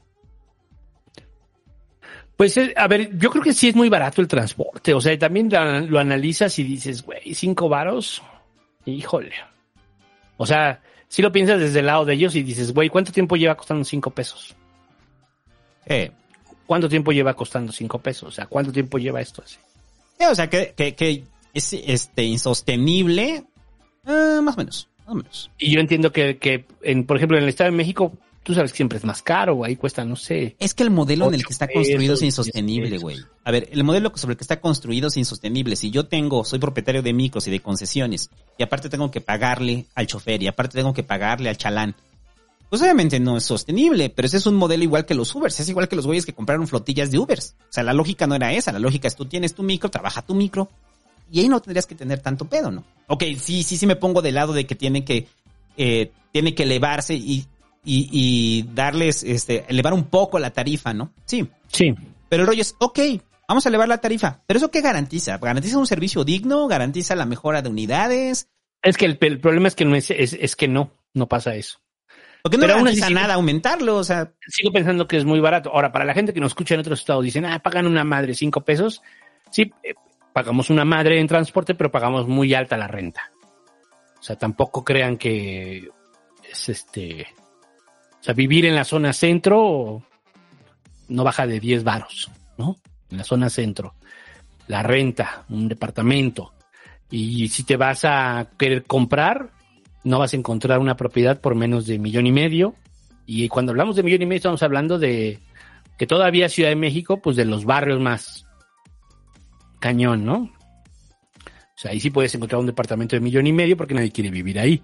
Entonces, sí, son unas por otras, ¿no? Son unas por otras. Estoy seguro que con lo que pagamos muchos chilangos allá en su, en su, este, en su, en sus lugares, en los estados, que ya me dijeron que no debo decir provincia, este, en sus, en sus, en los otros estados de la en República. el interior de la República. Porque, pero este que es el exterior. No, cuando O sea, si decimos el interior de la República, que nosotros No, digo, al afuera, interior de la República. O sea, se- bueno, si, usted, estados. si usted no está en Miami, o sea, los otros estados de, la, de, de- de la ciu- de este país, este, yo les apuesto que con lo que pagamos muchos de renta dirían, no, acá, te, acá rentas una casa. Pues ya sí, me lo han dicho varias veces. Sí, Pues sí, Con eso claro. te compras una casa con caballerizas y dos caballos chingones acá. Pues sí, Sí, pero... pero yo no quiero vivir allá. Entonces sí cambia. Dicen, pero no tenemos metro, pero pues pueden mover en bici. O sea, en muchos lugares donde ustedes viven se pueden mover tranquilamente. No lo necesitan el metro, ¿no? No lo necesitan. Entonces, bueno, este... Pues es eso, que ustedes no, eh, no, no entienden a lo mejor lo de transporte. Transporte siempre ha sido barato en la Ciudad de México, siempre, o sea, históricamente. Según Eh. La versión norteña, porque nos lo pagaban, cosa que es falso, ¿no? Pero sí hay cosas que son más caras, son encabronadamente mucho más caras y se compensan, no se, o sea, no se compensan más bien. Bueno, pero eh, el metro es barato, ya lo hemos dicho, a través del subsidio. En, en el caso de, de los concesionarios, también hay un subsidio a los concesionarios, ¿eh? O sea, y ese subsidio a los concesionarios viene por parte de las unidades. O sea, si usted quiere renovar su unidad, el gobierno de la ciudad, a través de la CEMOVI, le permite adquirir una unidad a, a crédito. O sea, Sí. eh, de repente hacen programas de renovación de unidades donde tú decides si metes o no tu unidad. Pero no hay un control eh, específico para las unidades que son terriblemente viejas. O sea, mientras pasen la referificación, que también es un nido de corrupción en eso. Entonces, a ver, a lo que yo voy es, si vamos a establecer, ok, que se le va a subir el pasaje, tiene que haber, o sea, el precio del pasaje tiene que haber eh, mejoras en el, en el propio servicio. Si no hay mejoras en el propio servicio, no tiene sentido que se le suba el, el, el- costo. Pero la otra es, ¿hacia dónde vamos con los concesionarios en la ciudad? Ese es como mi pedo. O sea, ¿dónde vamos? Es que muchos, por eso decía, nos movemos en esta dinámica de Metrobús y, y- y metro en la ciudad. Mucha gente todavía llega a los paraderos y tienen que tomar micros dentro de la propia Ciudad de México eh, para llegar a sus casas. O sea, Sí, todos los No, que viven en el norte llegan a, a Martín Carrera o a Indios Verdes, dentro de la propia ciudad, ¿eh? A 18 de marzo. Los que viven en el oriente pues llegan a Constitución. Oye, que muchos llegan, sí, es, es que es eso, muchos llegan a Constitución, muchos llegan a Santa Marta. Y ahí todavía tomas tu micro. Sí, y hay quien toma dos o tres, también es cierto, también es cierto. Pero entonces el problema tampoco es los dos o tres. O sea, el problema es que también tienes una actividad que está demasiado lejos que te hace tomar dos o tres. Lo podría entender si es la única escuela que como administración en la UNAM, ¿no? Que solo lo dan en Izcali y en, en, en CEU. Bueno, pues ahí lo puedes entender, güey. ¿No? Que te toque ir hasta Izcali a la escuela. Bueno, pues es la un... son reducidas las opciones. Pero en general, pues yo conozco mucha gente que... Nosotros teníamos una amiga en común que vivía en esa y le gustaba trabajar en la ciudad y un día le dije, oye, pero pues allá también, de lo que tú trabajas, allá también hay. Dijo, no, a mí me gusta ir a la ciudad. esa parte. No quiero hacer, no quiero hacer de esta historia una, una verdad, porque nada, nada más lejos de la realidad, pero sí lo quiero poner de ejemplo de que eh, también habría que plantearse por qué viajas tanto, ¿no? O sea, ¿por qué todos los días viajas tanto? Eh, pero, a ver, mientras solucionamos eso, ¿cuál es, o sea, cuál es la ruta para la megalópolis en, en el asunto del transporte concesionado? Vamos a seguir construyendo líneas del Metrobús. Va a llegar un momento donde alcancen todas las líneas del Metrobús y con el metro sería lo ideal. Pero en ese momento, hasta ese momento te vas a enfrentar con los concesionados. O sea, lo que voy es eso, o sea, no hay un gran proyecto para reemplazar a los, a, la- a los concesionarios. Entonces, mientras no haya un gran proyecto, pues vamos a tener que ahí eh, y van a cerrar las vialidades en, de- en este tipo de demandas, que al final la respuesta de Claudia fue, no vamos a negociar. Esa fue la respuesta de Claudia, ¿eh? La respuesta de Claudia fue, no, no, no hay condiciones prácticamente para negociar con ellos, ¿no? O sea, no se va a negociar un aumento. Entonces, como Ese está cabrón. les mandaron a los granaderos, les mandaron a las grúas, repartieron putazos, o sea, hubo putazos contra los concesionarios, güey. Entonces, como mucha gente se enoja con los concesionarios, pues obviamente pues no brinca, ¿no? Pero hubo madrazos contra los concesionarios. Entonces, mucha gente salió a cuestionar, pues, ¿por qué no dan un mejor servicio? Ok, vamos a que suba el transporte, pero hay compromiso de dar un buen servicio. Y si no, no cumples, pues te damos en tu madre, güey. Ya. O sea, eso es lo que tenemos que hacer. Ahora, el gran presupuesto para un para sustituir a los concesionarios como por parte del transporte público con una inversión absoluta del gobierno de la ciudad o del gobierno federal no existe. No tenemos el dinero suficiente para eso. Y es cuando para mí entra el factor privado. O sea, el factor privado en la construcción de redes de transporte que sustituyan a los concesionarios porque en los hechos es privado. O sea, que entonces vamos a hacer que sí va a ser más caro, güey. Sí, sí, sí. Pero van a ampliar las rutas. O sea, pues sí. perdón, ahí por eso decía, se me sale lo neoliberal. Porque no, Sí, ten- o sea, no, tenemos el recurso para nosotros hacerlo. No, sí lo tenemos, pero no lo queremos cobrar. O sea, la gente no quiere pagar su tenencia. Entonces, ese es un pedo. Cuando la gente acepte pagar su tenencia, como es, como debe ser, porque contaminan el aire, porque contaminan el, el- con, el, con el ruido que hacen, porque ocupan mucho espacio público, porque se les están todo el tiempo eh, eh, pavimentando sus calles, pues entonces ahí ya puedes destinar algo que lo que destinabas para pavimentar calles, para hacer segundos pisos, y lo metemos al transporte público y voilà, ¿no? Ya tiene recurso, pero no. Entonces, no sé, o sea, yo creo que sí podría haber buen transporte público del Estado, pero el problema, o sea, Ruta 100 era un buen transporte público, a pesar de que eran camiones muy viejos, pero daban muy buen servicio. Ruta 100, se lo chingaron por grillos, eso es otra cosa. Eh. Pero el, el trabajo era muy bueno, o sea, lo que hacían era muy bueno, o sea, eh, eran más cercanos a la gente, sí. Ahora, ah, quieren gasolina barata, sí, todo eso, todo eso, todo eso. Entonces, no va a aumentar el transporte, pues parece que no. Yo creo que sí le van a subir un par de pesitos. Yo creo que sí le van a, subir un par de pesitos. Vamos a ver hasta dónde lo logran negociar. Y ya, algo más del transporte de los transportistas. Amenazaron con cerrar de nuevo, ¿eh? Sí, pues va a seguir, va a seguir. Digo que yo creo que se va a ir a un par de pesitos, pero lo van a disfrazar de alguna forma, ¿no?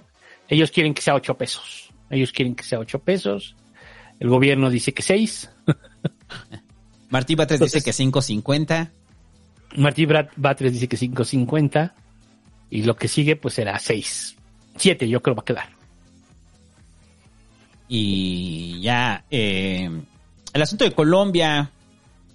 Eh, ¿Cuánto falta para la segunda vuelta? ¿Dos semanas? Dos semanas y media, ¿no? Entonces, a ver, para los amigos colombianos, primero un saludo, porque sí tenemos amigos colombianos que nos escuchan.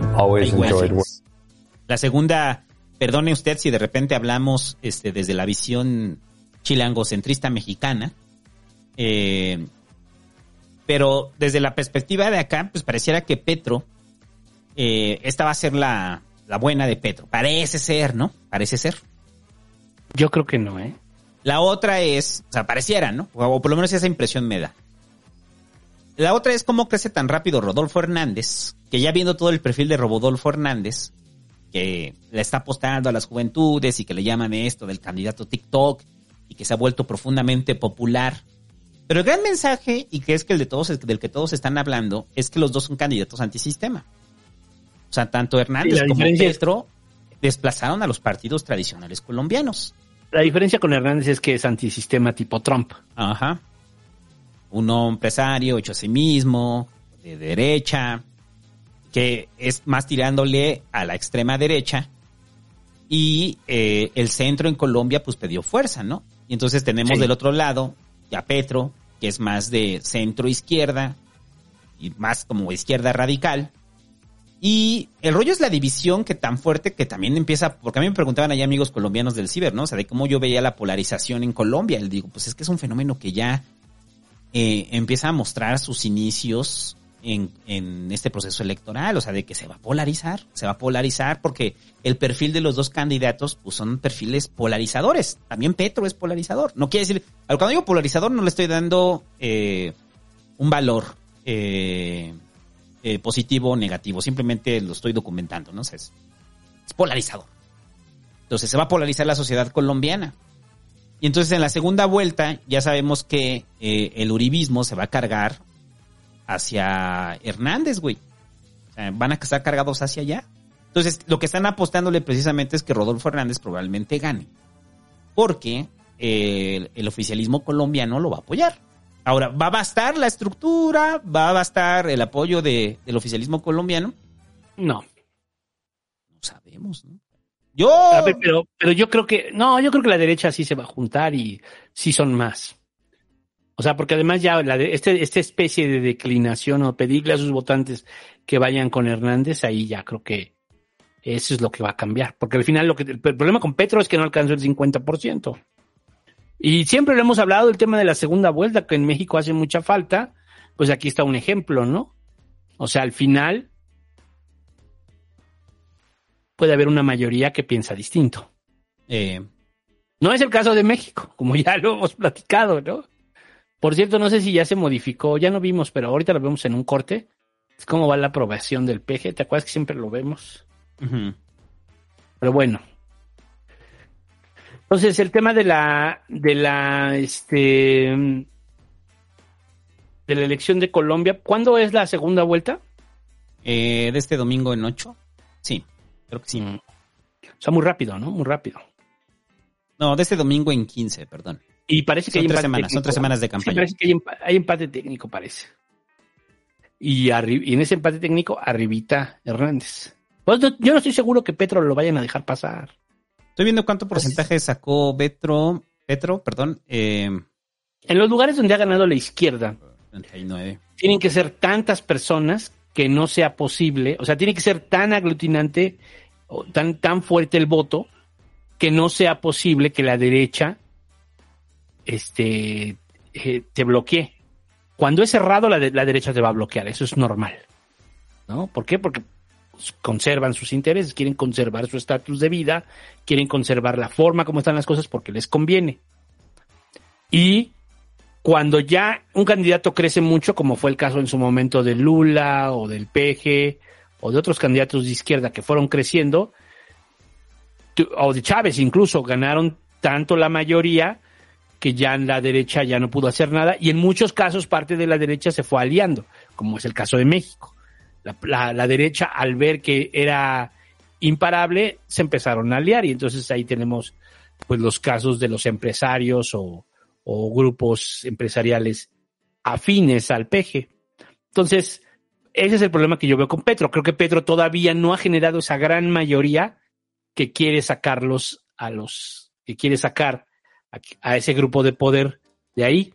Y el tema con Hernández, pues sí, Hernández es antisistema, pero más del corte de Trump, ¿no? Es más del corte yo soy empresario y de derecha, pues. Sí, es exactamente igual. Y, y Es le el- tienen más es miedo a. Petro, Ujú. sí, y la derecha le tiene más miedo. Pasó lo mismo que en Estados Unidos. En Estados Unidos muchos republicanos no querían a, a, este a Trump, pero preferían a Trump que a Hillary. Entonces, lo mismo está pasando con Petro. Mucho de la derecha no quisiera que estuviera Hernández, pero es tanto su rollo, su, su aversión y el, el que sienten que se podría negociar mejor con Hernández. Quién sabe, ¿no? Quién sabe. Pero bueno, se supone que estaría muy empatado, ¿no?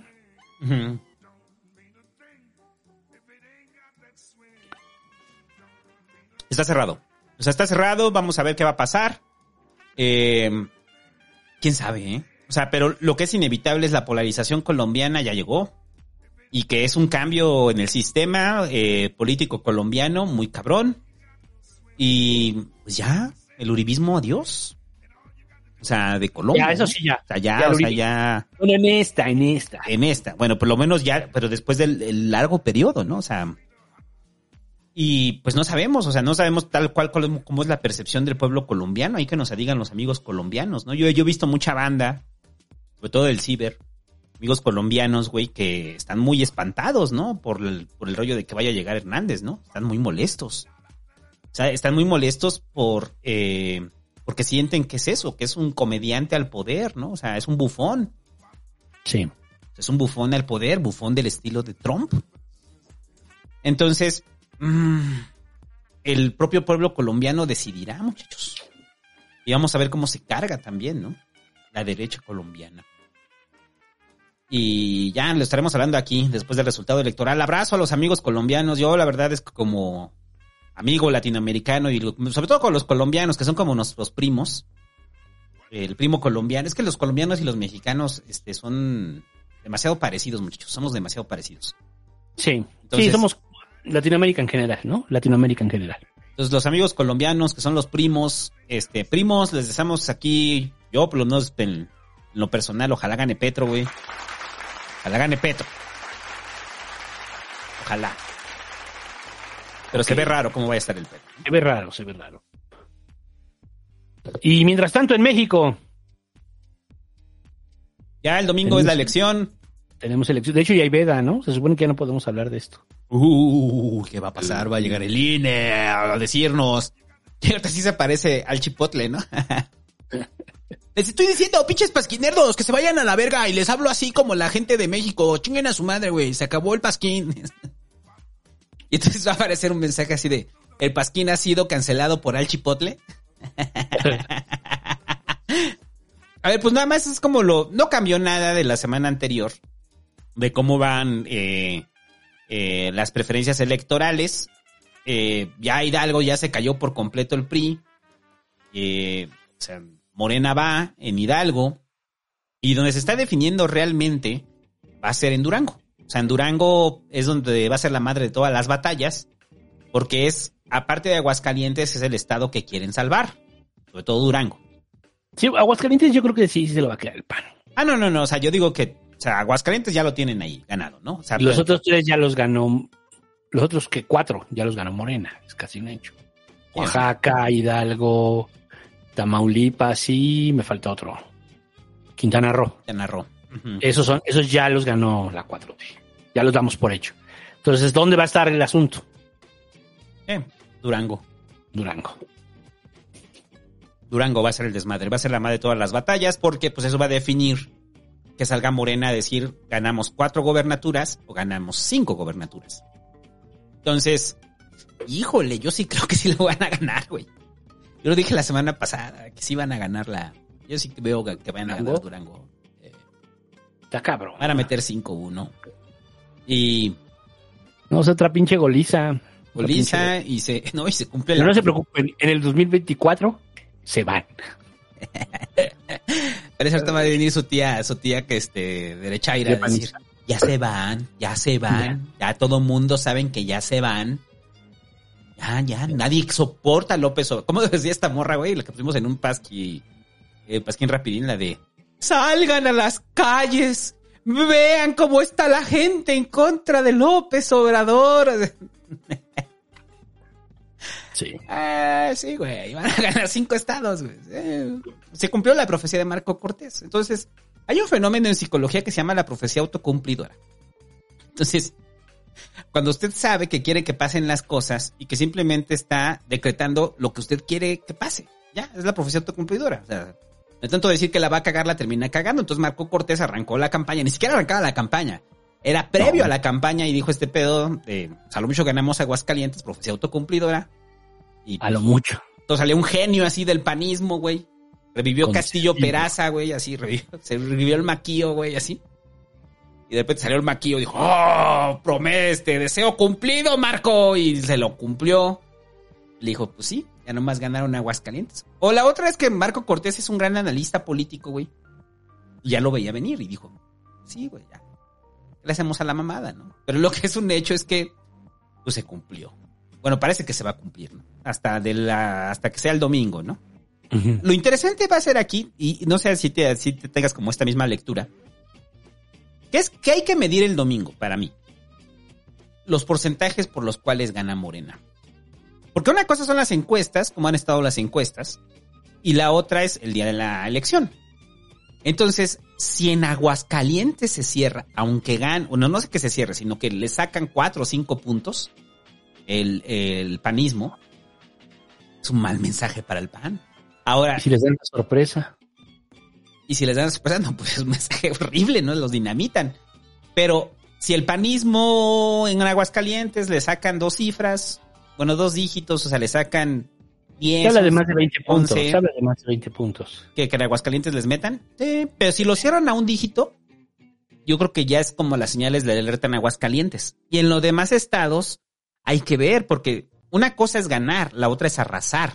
Entonces usted lo va a ver en el, en el, en el discurso del domingo, cuando empieza a ver los primeros resultados, el verbo va a ser arrasar. Los arrasamos. Sí, claro. O sea, no ganamos, los arrasamos. Y eso va a determinar de los porcentajes. Entonces el dato, aunque ya hablamos aquí en el Pasquín de que pues probablemente vayan así, yo creo que el dato va a ser las diferencias, ¿no? ¿Qué tanto? Porque eso puede ser una sorpresota, ¿no crees, güey? En una de esas les ganan Aguascalientes y entonces sí, va a ser dificilísimo para ellos, ¿no? Dificilísimo. Pero... mm, Pero no, yo creo que se van a llevar, yo creo que va a ser 4-2 la goleada. Va a ser 4-2. El gran madreado va a ser el PRI, porque pues el PRI, pues ya sabemos, ¿no? Este está en peligro de extinción, o sea, ahora sí ya es Jurassic Park, güey, ahora sí ya están en peligro de extinción. Pero va a ser una muerte lenta, ¿no? O sea, no sé, o sea, porque creo que muchos pueden pensar esto de que el PRI ya se va en el 24, ¿no? No, yo creo que van a seguir viviendo. Pues van a ser ahí de la chiquillada, ¿no? Seguirán con su muerte lenta. Chiquillada. Terminan en la que chiquillada. llevan, que llevan desde el 94 para acá. Desde el 90 y, no, desde el 97 para acá, ¿no? Ahí empezó la muerte del PRI. Eh, pero no es como que de repente ya por decreto en el 24 el prismo desaparezca por completo. Ah, sí, no. Eso no va a pasar. Eh, entonces, pues ya hay que estar atento el domingo. El- la siguiente semana, pues ya nos vamos a comentar los resultados de la elección. Y Durango, muchachos. Hay que estar atentos a Durango. Eh, y ya con esto se acaba la elección del 22 y nos preparamos para la elección del 23, que esa sí es la madre de todas las batallas. Ledomex. Esa va a estar buena, la del próximo año. Eso ya va a ser la antesala de muchas cosas. El Pasquín nos tocó cubrir todo el rollo de, de Delfina, ¿va, güey? Sí. Si hablamos del debate ¿verdad? de Delfina. Muy cabrón, sí, no, sí. Ah, pues traemos el chiste de Delfina en su papel de mamada. De, En su papel de pásate, te voy a hacer unos sopecitos. Pásale, mi amor, pásale, mijo, pásale, mijito. Siéntese. Ay, déjame quito el mandil. sí, ya tenemos ese chiste, güey. Se va, vamos a ver qué va a pasar en el Estado de México. Y ya, ¿algo más de las elecciones?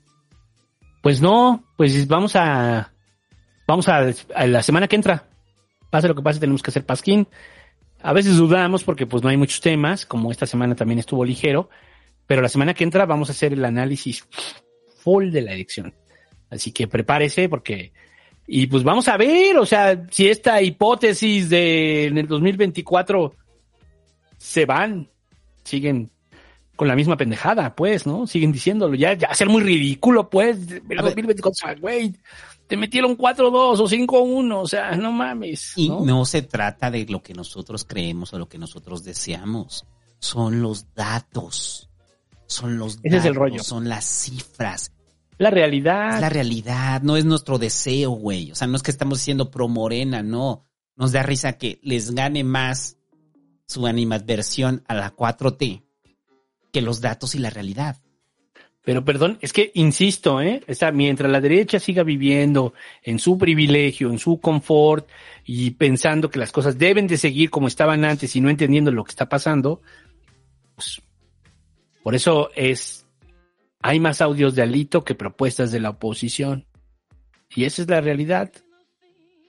¿No? ¿Cuántos, cuántos audios hay de Alito? Como cinco, ¿no? Propuestas de la oposición. Pues no sé, tal Una. vez haya una. Una, dos. ya se van, ya se va López Obrador. Esa es la propuesta. Entonces, no nieguen la realidad, esta es la realidad. Sí. Ahí está. Y la vamos a ver reflejada el domingo. Y ya, a ver, este, el asunto de los huracanes, güey. Ya empezaron los huracanes, temporada de De huracanes. verdad, pero de verdad, o sea, o es promesa. Pues ya llegó el primero. Pues ya dijo con agua que sí, ¿no? Que ya. Ahora sí vienen los huracanes a llenar las presas, a hacer que llueva. Este, el problema es que ahorita que llegó Ágata, pues hay muertos, cabrón, ¿no? Sí, cabrón. Hay muertos. Lo mismo todos los años con los huracanes. Ajá. Muertos y desaparecidos por el paso de Ágata en Oaxaca. Lo mismo, güey. O sea, es como. O sea, saben que viene el huracán y pueden haber sido errores humanos, sí, pero tiene que haber una pre. Para eso están previniendo precisamente que va a pegar el huracán, ¿no? O sea, la desgracia, Ujú. los huracanes siempre llegan con desgracia, ¿no? No hay huracán que no llegue con desgracia, ¿no? Siempre hay muertos. Siempre. Y siempre todos donde pegan, precisamente. En Guerrero, Oaxaca. Donde no hay infraestructura para esas cosas. Y debería de haber, porque son lugares donde pegan los huracanes. ¿No? Pero bueno, ¿qué les decimos en la, en la ciudad de la olla de smog? ¿Qué les podemos decir? En la ciudad construida sobre el lago que apenas tiembla y se hace gelatina. Eh, por cierto, y tembló, ¿no? Ah, no sé, otra vez. Otra vez tembló, güey, pero ya sabes que aquí en la Ciudad de México, si no es arriba de 6.5, eh, ni lo pelas. Ajá. ¿De cuánto es el sismo? Ah, de 6.2. Ah, no, no vale la pena bajar. Y además te estás moviendo así. Exacto. Es, ah, está cabrón, ¿eh? Ah, sí. Ah, sí se sintió, ¿verdad, güey. Eh, pero bueno, entonces ya llegaron los huracanes. Vamos a ver si ya empieza la temporada de huracanes. Eh, porque ya es necesario que llueva. Y la verdad es que no, no me acuerdo si fue este comisionado de Conagua el que lo entrevistaron, en el que dijo prácticamente eso. Dijo, estamos esperando la temporada de huracanes para que se llenen las presas. Sí. O sea, los huracanes ya son parte de nuestro ciclo anual para llenar presas. Pues sí. El rollo es que de repente se llena la presa y se desbordan, ¿no? O sea, ya llega un huracán, luego dices, luego viene otro y luego viene otro y dices, ah, ok, ya, ya, ya, ya está llena nuestra presa, güey, ya, ya, ya. Ya párenle. No, no, no, Pues ahora viene otro más grande, ¿no? Sí. Pues se calcula que van a ser cinco ciclones los que van a impactar en, entre 2022. Eso es lo que está calculando la Conagua, que son los expertos. Pero como utilizan los datos de eh, meteorológicos, que ya sabemos que pues, son igual de certeros que las predicciones económicas, pues tampoco crean que, que está así tan, ah, dijeron que cinco van a ser cinco, no. Siempre fallan todos los pronósticos meteorológicos, ¿no? Lo que sí ya que espero es que ya llueva, güey. Porque ya estamos en junio y no ha llovido. O sea, realmente no ha empezado la temporada de lluvias y pues seguimos preocupados por el pez caca. Alguien quiere pensar en el pez caca. Alguien quiere pensar en el pez caca. Este sí, este año sí se retrasó la temporada de lluvias. O sea, Sí. esto es un hecho. Se retrasó y las sequías en el norte son parte de eso. Entonces, híjole, lo siento mucho por lo que voy a decir. Mal pedo por la gente que falleció. O sea, es- se siente feo, pues. Pero también para mucha banda, los huracanes ya terminan siendo una bendición. Sobre todo para acabar con la sequía en muchos lados del país. O sea, pues es parte del fenómeno, ¿no? Es parte de... Entonces, eh, pues ya vienen los huracanes, muchachos, no se preocupen, para los amigos de Monterrey ya no van a tener que apartar agua para rellenar, para ya, para este, regar sus pasto y llenar sus albercas. No se preocupen, ya, ya va a haber agua. o sea, ya es su alberca, pero pues ya como va a estar lloviendo, güey, pues ya ni la va a disfrutar. Y el otro tema es que pues no cuidamos las fábricas de agua, ¿no? Que, que son las montañas. Si cuidáramos las fábricas de, de agua, que tuvieran sus arbolitos y que y estar viendo que no estarle echando la- el agua con caca a los ríos, que es algo que eh, alguna yo una vez me acuerdo que vi historias horribles y decían que en el río ¿cómo se llama el río principal en, en Londres? No me acuerdo. Bueno, eh, que ahí la gente usaba el río para consumir agua y ahí mismo echaban los desechos, ¿no? Ajá. No estamos tan lejos de eso. No estamos tan lejos de eso. Este. Estamos tan lejos de eso porque. mm, el Támesis. Eh, no estamos tan lejos de eso porque al final nosotros lo que hacemos es tiramos mucho drenaje a los ríos, ¿no? Y no estamos saneando los ríos. Entonces, luego dicen, ¿por qué no hay agua? Eh, porque la ensuciamos, güey. Porque la ensuciamos. Y porque no estamos saneando los ríos y porque no cuidamos los cerros y dejamos que la gente se vaya a vivir más a los cerros y es un desmadre. Entonces, y bueno, más, más sumado a esta política de sacar todo el agua que llega por lluvias, en el caso de las ciudades, que es una pendejada, pues bueno. Y ya. Este, mira, varios dijeron ahí que en el Támesis, sí, gracias. ¿Qué sigue? Eh, ya, deportes con el búho, muchachos. Ah, pues rápido, el Checo Pérez. Checo Pérez ganó el Gran Premio de Mónaco. Sabemos que Calderón es parte de... Tiene un cargo ahí en, en la Fórmula 1, porque pues le gusta la Fórmula 1 a Calderón.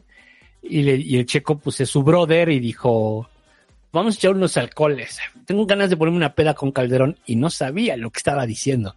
O sea, todo el mundo tiene alguna vez, y díganos allí en el chat, ¿con quién les gustaría echarse una peda? Así dicen, a mí me gustaría echarme una peda con alguien, ¿no? Así, este, ¿con quién? Pues el sueño del checo era con Calderón. Y parece que ya se le arruinó. No creo que lo vuelva a repetir porque, pues sí está cabrón aguantarle el paso a Calderón, ¿no? Ah, está cabrón. O sea, yo, yo no. O sea, yo de repente me dicen, oye, vamos a seguir la fiesta con Calderón. No, güey, vamos a dormir. Ah, con Calderón no. Ah, con Calderón no. Ese güey se empieza a malcopiar y de repente a las 6 de la mañana, este, te empieza a decir, "Eh, yo, güey, he sido el mejor presidente de México. Ya empieza con eso, ya qué castroso. Ya, güey. Y de repente dice, Margarita, pásame mi banda. Y siempre trae la banda ahí cordada en la maleta, güey. Entonces la pone. Entonces pone a todos a cantar el, el himno nacional y todos, todos los güeyes ahí que alaban a Calderón. Empiezan a cantar Mexicanos al grito. Y el Calderón se para, güey, con este porte militar. Hace que le consigan un caballo. O sea, hace cosas feas, Calderón. O sea, no es una peda. No es una peda sana, no es una peda. una peda agradable. O sea, es como con tu amigo No. malvibroso cuando se pone Sí. pedo. y dices, no, güey, no. Es que es mala copa Calderón. O sea, primero sí es muy divertido, se avienta a la alberca acá, hace el acto de Calderón mamado y acá empieza a posar y todo. Pero ya cuando ves que empieza a hablar de cuando yo fui presidente, en ese momento ya tienes que empezar a, a decir, ya empezar a despedirte. No, pero ese es Porque Te empiezas a despedir y le dices, uy, es bien tarde, mañana tengo que parar temprano. Y Calderón te voltea a ver y te dice, ¿vas a dejar morir solo, güey? Y ahí ya valió madre. Y le bajas a la música y dice, ¿qué, güey? ¿Me estás corriendo, güey?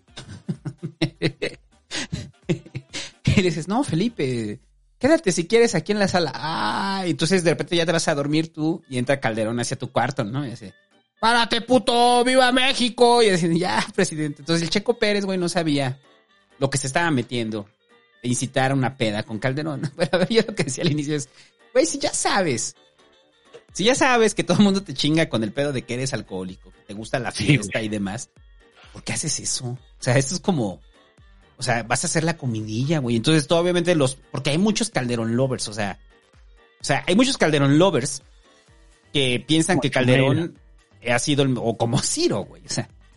Como Chiro, como Chumel, varios, sí, pues, pues casi toda la derecha tiene nostalgia de Calderón. Ah, esta nostalgia que tiene de Calderón, que piensan que Calderón este, ha sido el mejor presidente que hemos tenido en años. Entonces, todos ellos eh, salieron a defender a Calderón, ¿no? O sea, de como, ah, no, sí, vean, vean, a él sí lo quiere el checo, ¿no? O sea, a él sí, y el peje, ¿no? Ahí guardado en una esquina. Eh, el peje como que no le interesa la Fórmula 1. Eh, podremos hablar cosas de la Fórmula 1. Yo me he quejado mucho ya de la Fórmula 1. Yo no entiendo el automovilismo de la Fórmula 1.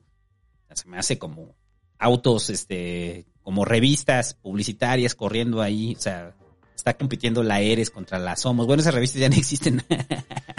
está compitiendo la Vanity Fair con el Washington Post. Está bien, güey, está bien. O sea, respeto su derecho a que le guste la Fórmula 1, ¿no? O sea, pero hay una cosa entre usted como individuo y un expresidente de México que está en una situación eh, como invitado especial de la Fórmula 1, que es uno de los eventos pues, más elitistas que hay. O sea, es completamente elitista, ¿no? O sea, perdón, para toda la banda ahí que, que les, que les gusta la Fórmula 1, pues sí es muy elitista, güey. O sea, así lo es.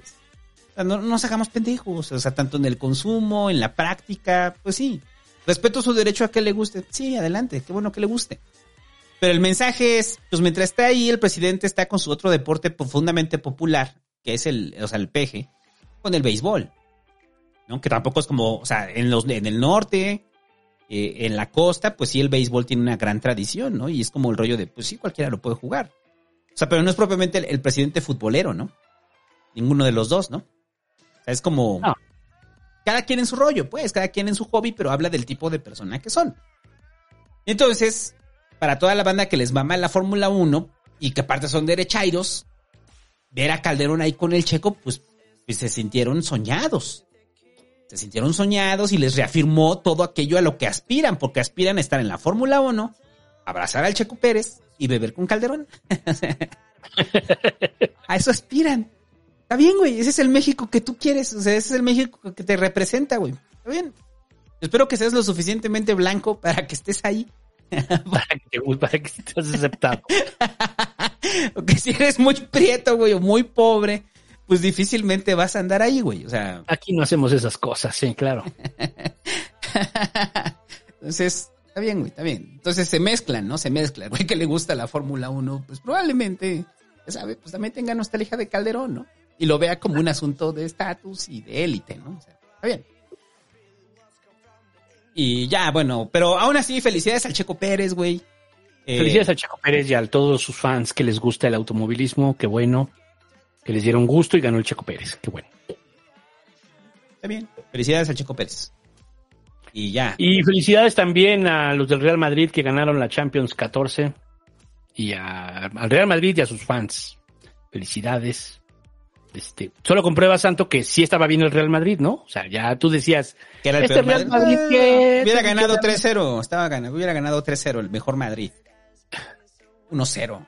O sea, yo estuve, yo ni lo vi el partido, güey. Este, Deberías verlo, deberías verlo. Yo a toda la gente le digo, deberían ver el partido. Vean el partido, por favor. Se los pido encarecidamente, véanlo. estuvo chafa, ¿va? O sea, por la forma en la que lo dices, fue así como de pinche partido No, aburrido. a, mí, a mí me gustó mucho que ganara el Real Madrid porque creo que ahora sí, esa Champions, así ya vi varios que no son ni del Madrid ni del Barça dando su opinión y dije, ah, ok, no estoy tan loco con lo que he dicho todos estos años. ¿Qué? Pues que la Champions, pues el Madrid gana muy bien la Champions haciendo la ley del mínimo esfuerzo, pues sí. Pero Ay. bueno, O sea, pero bueno, a ver, en conclusión, el, el partido estuvo chafa. estuvo chafa. Eso es lo que me quieres decir. Estuvo chafa y estuvo aburrido. Sí, estuvo chafa, estuvo chafa, estuvo aburrido. Sí, pues fue 14 tiros de Liverpool contra uno del Madrid. Ese uno que hizo el Madrid fue el gol. ¿En serio? Sí, güey, ve la estadística. No te miento, ve la estadística. Sí. Búsquenlo en Google, busquen tiros a gol. Los tiros a gol se considera los que van debajo de los tres palos. Entonces, el Real Madrid solo hizo uno, que fue el gol, y el Liverpool hizo 14, y así. Y el otro equipo defensivo que también ganó esta semana y que se logró el bicampeonato.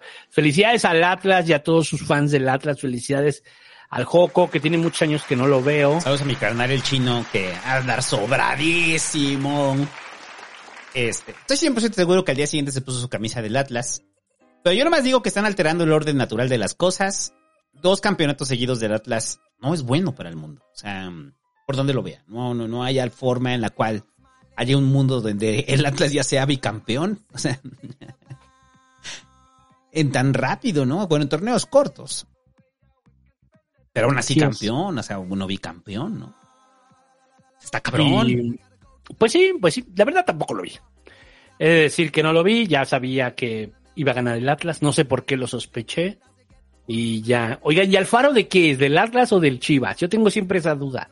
Porque lo he visto con las playeras de los dos. O sea, es traidor, eso me queda claro. Ajá. Es político, ¿no?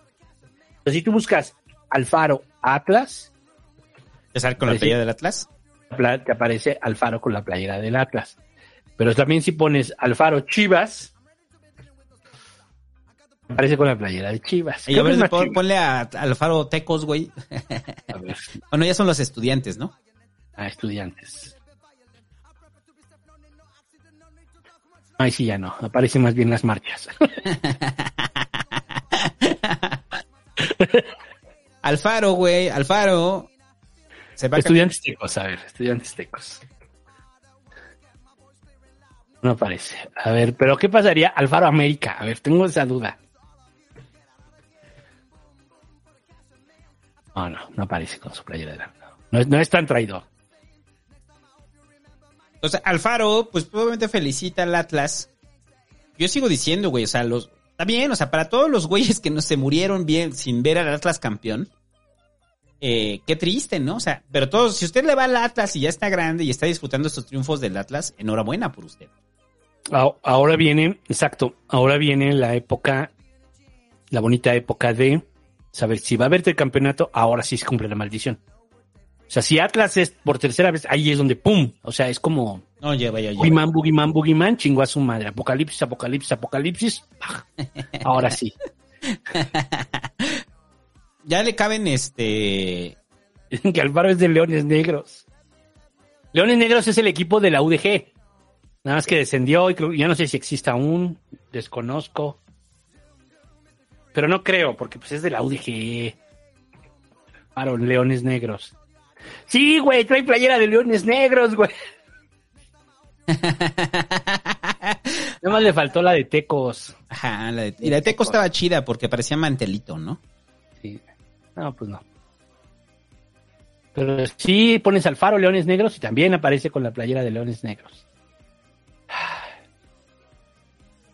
En fin, Güey, entonces los leones a- negros aún existen. Ah, sí, mira, dice que todavía existen. A, a mí me Pero ¿en gusta. juegan? Ajá, perdón. No, no, es que a mí me gusta el logo del Atlas porque ahora ya están balanceadas las estrellitas. O sea, de los torneos ahora ya tienen las tres, ¿no? O sea, una en cada piquito. Ah, sí, ahora sí ya. Ya, vean, ya tienen las tres. Ya tienen tres estrellas. Sí, todavía juega Leones Negros, pero dice que en la liga de expansión. Supongo que es la liga. Sí, es la, es la liga como la previa a la primera, como la pre- como la segunda división, pues. Y ya, vamos a una pausa, ¿no? ¿O qué? Vamos a una pausa. Saludos, felicidades a toda la banda del Atlas. Qué bueno. Felicidades a los del Atlas, a los del Real Madrid y a los del Checo Pérez, que se parecen mucho a los tres. Adiós. no mis reyes. No, los olvides Atlas, mis no. Imagino mi rey en Guadalajara, eh, festejando al Atlas, festejando al Madrid y festejando el triunfo de Checo Pérez. ¿O me equivoco? ¿Me equivoco? Perdón. No, el Atlas es más popular, güey. No, Bueno, no, ok, saca el Atlas de la ecuación. sí, bueno, pero sí el Madrid y, y Checo Pérez. sí tiene sus mis reyes que fueron felices. Se la fue un gran fin de semana para ellos. Ah, Y- mira, la liga de expansión y la de ascenso, sí. No, no, no, sí, porque tienen que tener este, este lado popular, ¿no? Y qué mejor lado popular que irle al Atlas, ¿no? ¿A quién le van los mis reyes?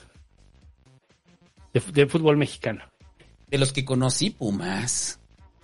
A muchos a Pumas. Ah, a los regios, a los tigres, los tigres. Eh, pero bueno, saludos a toda esa banda que fue el mejor fin de semana, o sea, del Atlas campeón. El Madrid ganó la Champions, güey. Y Checo Pérez ganó la Fórmula 1, güey. En Mónaco. En Mónaco. Y no mames, Yes. mi presidente Calderón, güey. Pipo. Pipo Calderón, güey, nos va a llevar a otro nivel, güey. No vas a caer reelección, güey. Vas a ver, güey. Si el Atlas fue campeón, Calderón puede volver a ser presidente. ya, vamos a un corte. Ahorita venimos. Te quedan con los Adiós. reporteros pasquirijes. que puede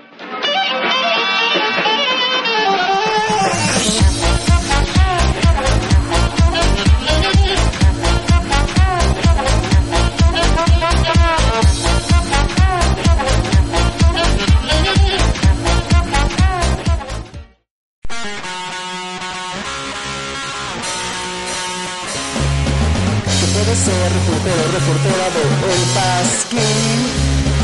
En nuestro podcast te vamos a dar la oportunidad. Solo debes de grabar tu nota y envíame un link antes de las dos. Mándatelo por redes sociales, en Facebook, en Twitter o Patreon. Puedes ser reportero, reportera de El Pasquín. Amigos, pues que escuchas, ya ha pasado una semana desde el tiroteo en la escuela de Uvalde, Texas. Este tiroteo que ha sido el más grande ti- tiroteo en la historia de Texas. Y ustedes pensarán, al menos este tiroteo les ayudó a los estadounidenses a legislar mejor y tener un mejor control sobre armas. Lamentablemente es todo lo contrario, y en esta misma semana han ocurrido otros 17 tiroteos en Estados Unidos. Y sí, ya sé que en México también tenemos un problema de violencia, pero es importante recordar que en México más del 70% de las armas de fuego encontradas en escenas del crimen provienen de Estados Unidos. Se estima que al año entran de manera ilegal más de medio millón de armas a nuestro país, por lo que el problema de armas de Estados Unidos contribuye a nuestro problema de violencia. Las armas que se utilizan en sus tiroteos son las mismas armas que se utilizan en nuestros tiroteos. Uvalde es una comunidad fronteriza en el estado de Texas que cuenta con la flamante cantidad de 16.000 habitantes. La ciudad recolecta alrededor de 10 millones de dólares y el 40% de esto va al presupuesto de la policía. Esta pequeña comunidad le da 4 millones de dólares a sus policías para que en un momento de crisis terminen esperando a que alguien más haga el trabajo por ellos. En el recuento oficial de los hechos, descrito por el director de la policía de Uvalde, el tirador choca su camioneta enfrente de la escuela, se da un primer tiroteo entre dos policías y el tirador, sin especificar cómo el tirador entra a la escuela. Un oficial escolar lo persigue, al mismo tiempo que el departamento policial de Uvalde llega a la escuela. Esto toma alrededor de dos minutos, intercambia tiros con los policías, algunos de estos salen lesionados y lo logran contener en un salón de la escuela. Después de una hora, un policía de Vortag lo mata. En los primeros instantes, la policía se estaban aplaudiendo por la gran labor que habían hecho. El gobernador de Texas, Greg Abbott, felicitó a la fuerza policíaca por su gran labor y cómo sin su heroico actuar esta masacre hubiera sido peor.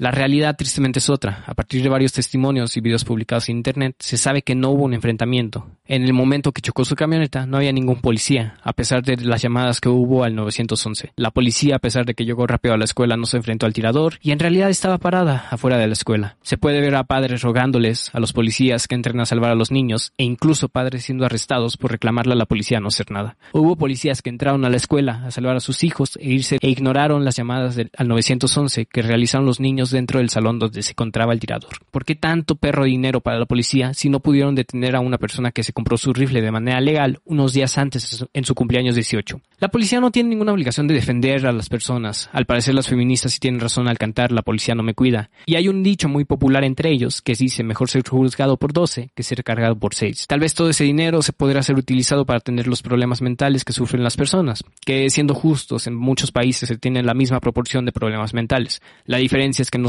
tiene la misma facilidad para comprar un arma. Lo sucedido rompe el mito de que para evitar un tiroteo se requiere una persona buena, con un arma, o como dicen en los United, a good guy with a gun, quien podría intervenir activando el modo Rambo y salvar vidas durante un tiroteo. Esto suele ser repetido por los defensores de las armas después de tales tragedias. También se repite que entre más armas se tenga, más seguro se encuentra la sociedad. Pero el hecho de que numerosos oficiales armados no lograron evitar esta masacre muestran cuán huecas son estas retóricas. En los siguientes días se dirá que esta policía es un caso excepcional, donde estaba mal administrada, con falta de personal, mal entrenada y con bajo presupuesto. Que este escenario bajo una policía responsable nunca hubiera sucedido. Esto es falso y no es un caso excepcional.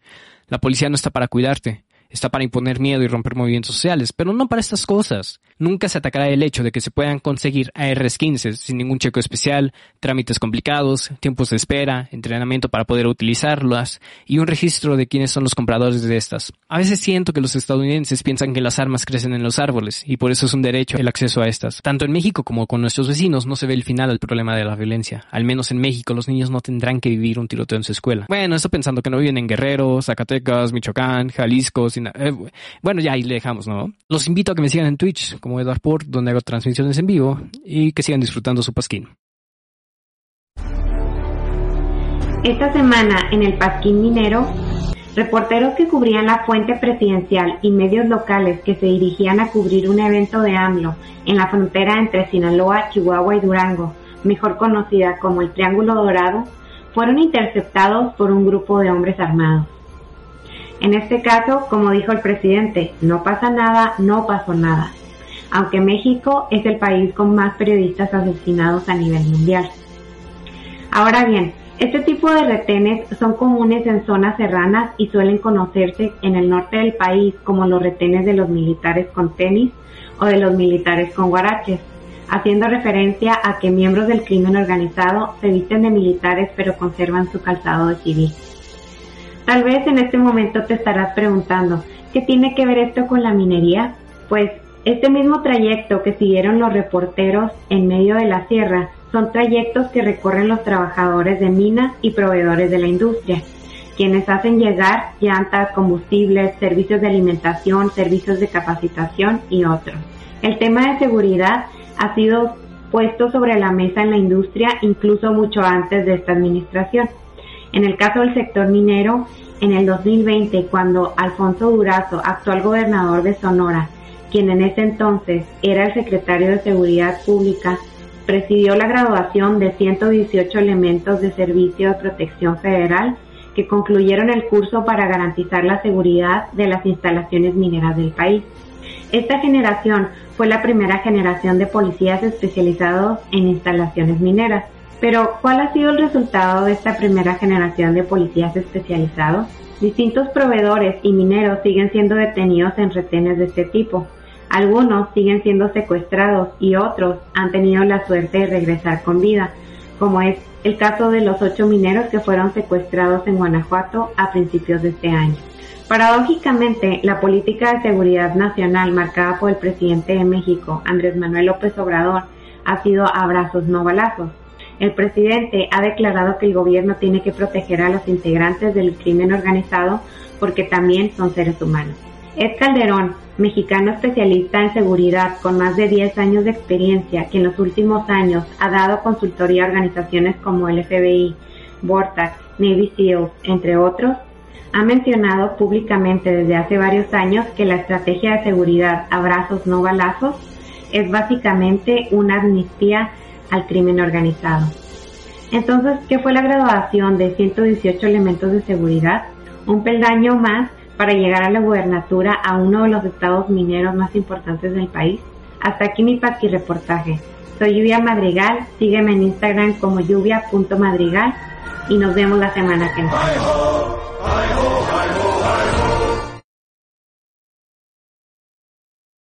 Bien, bien.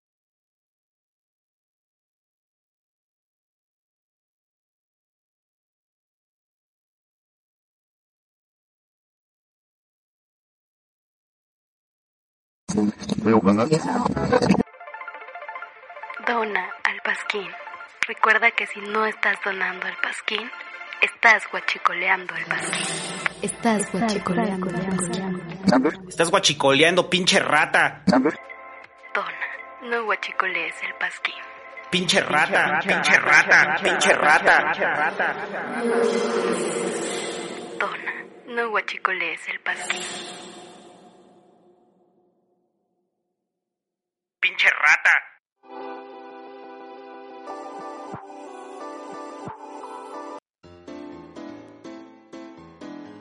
Estamos de vuelta en el Pasquín. Y superchats, much... Ay, güey, me atoré con mis salivas. Superchats.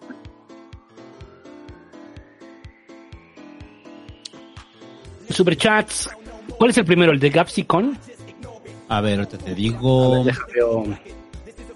2 de junio. 2 Sí, el de. Gapsicon. Gapsicon, ¿verdad? Dice, ¿quién creen que vaya a salir en Obi-Wan y los haga decir, está vivo? está vivo. ah, se murió. No, está vivo. Que dice que el Pasquín Sonidero nos felicite a mi novia y a mí por cumplir tres años y saludos. Felicidades a Gasicón y su novia. ¡Vamos a bailar!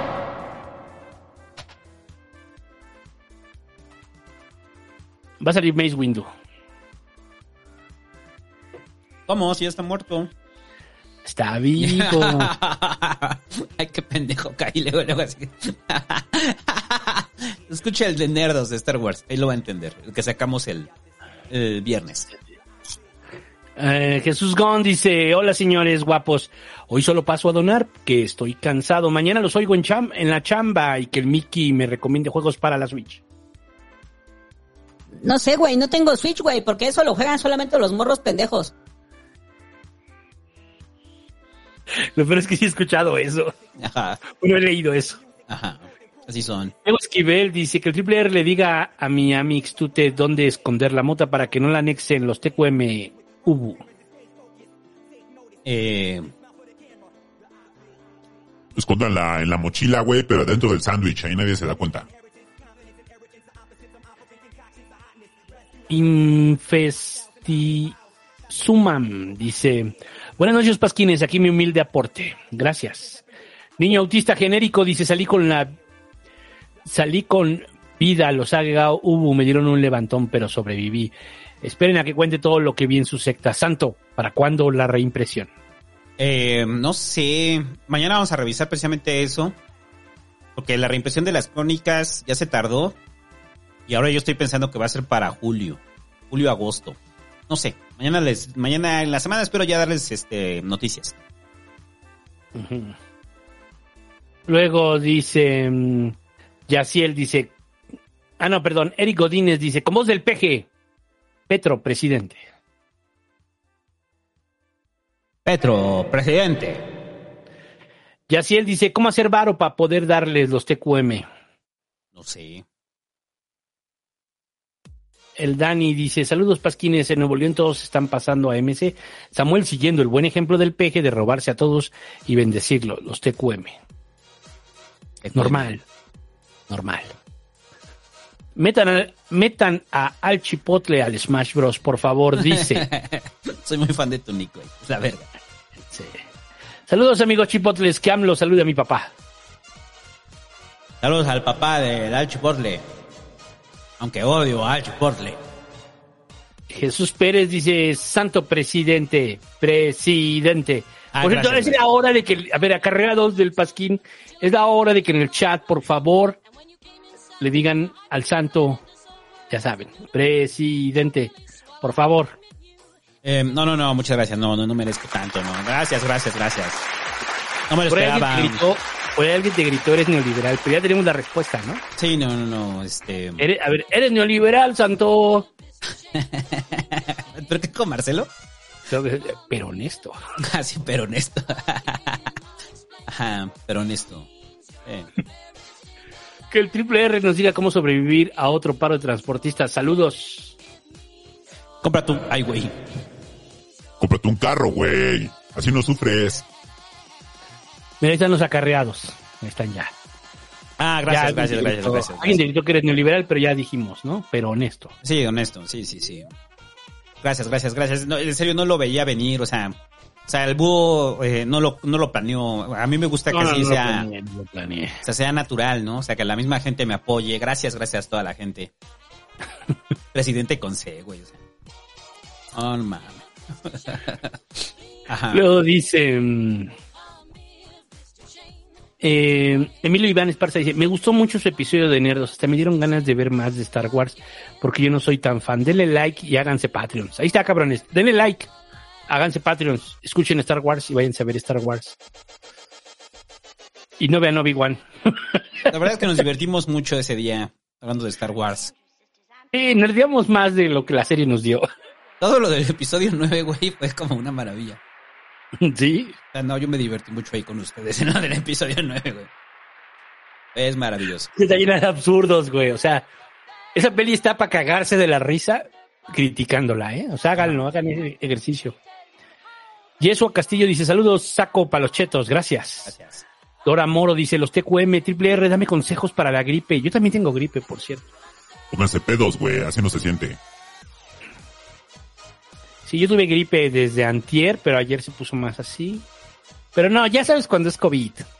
Porque leí al santo que dijo, ay, creo que tengo COVID. Dije, ay, ya va a empezar. va a empezar". No, pensaba que tenía viruela del mono. Pero, no, güey, solamente fue otra vez, fue fiebre de pollo, no tenía nada. Fiebre de pollo.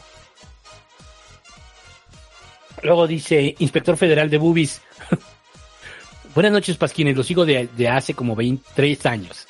Dice, pero los guachicolea por tacaño y decía, cuando el Atlas sea bicampeón voy a donarles. Los amo. Ahí está, mira qué bonito. Mucha gente que tenía esa manda, ya done, güey, ya. Sí, o sea, cuando el Atlas ya fue el Atlas sea bicampeón. ya fue bicampeón, güey. Tú todavía no acabas la tesis. Bueno, Eduardo Raga dice que el triple R se la mienta Noroña Changoleón. Saludos.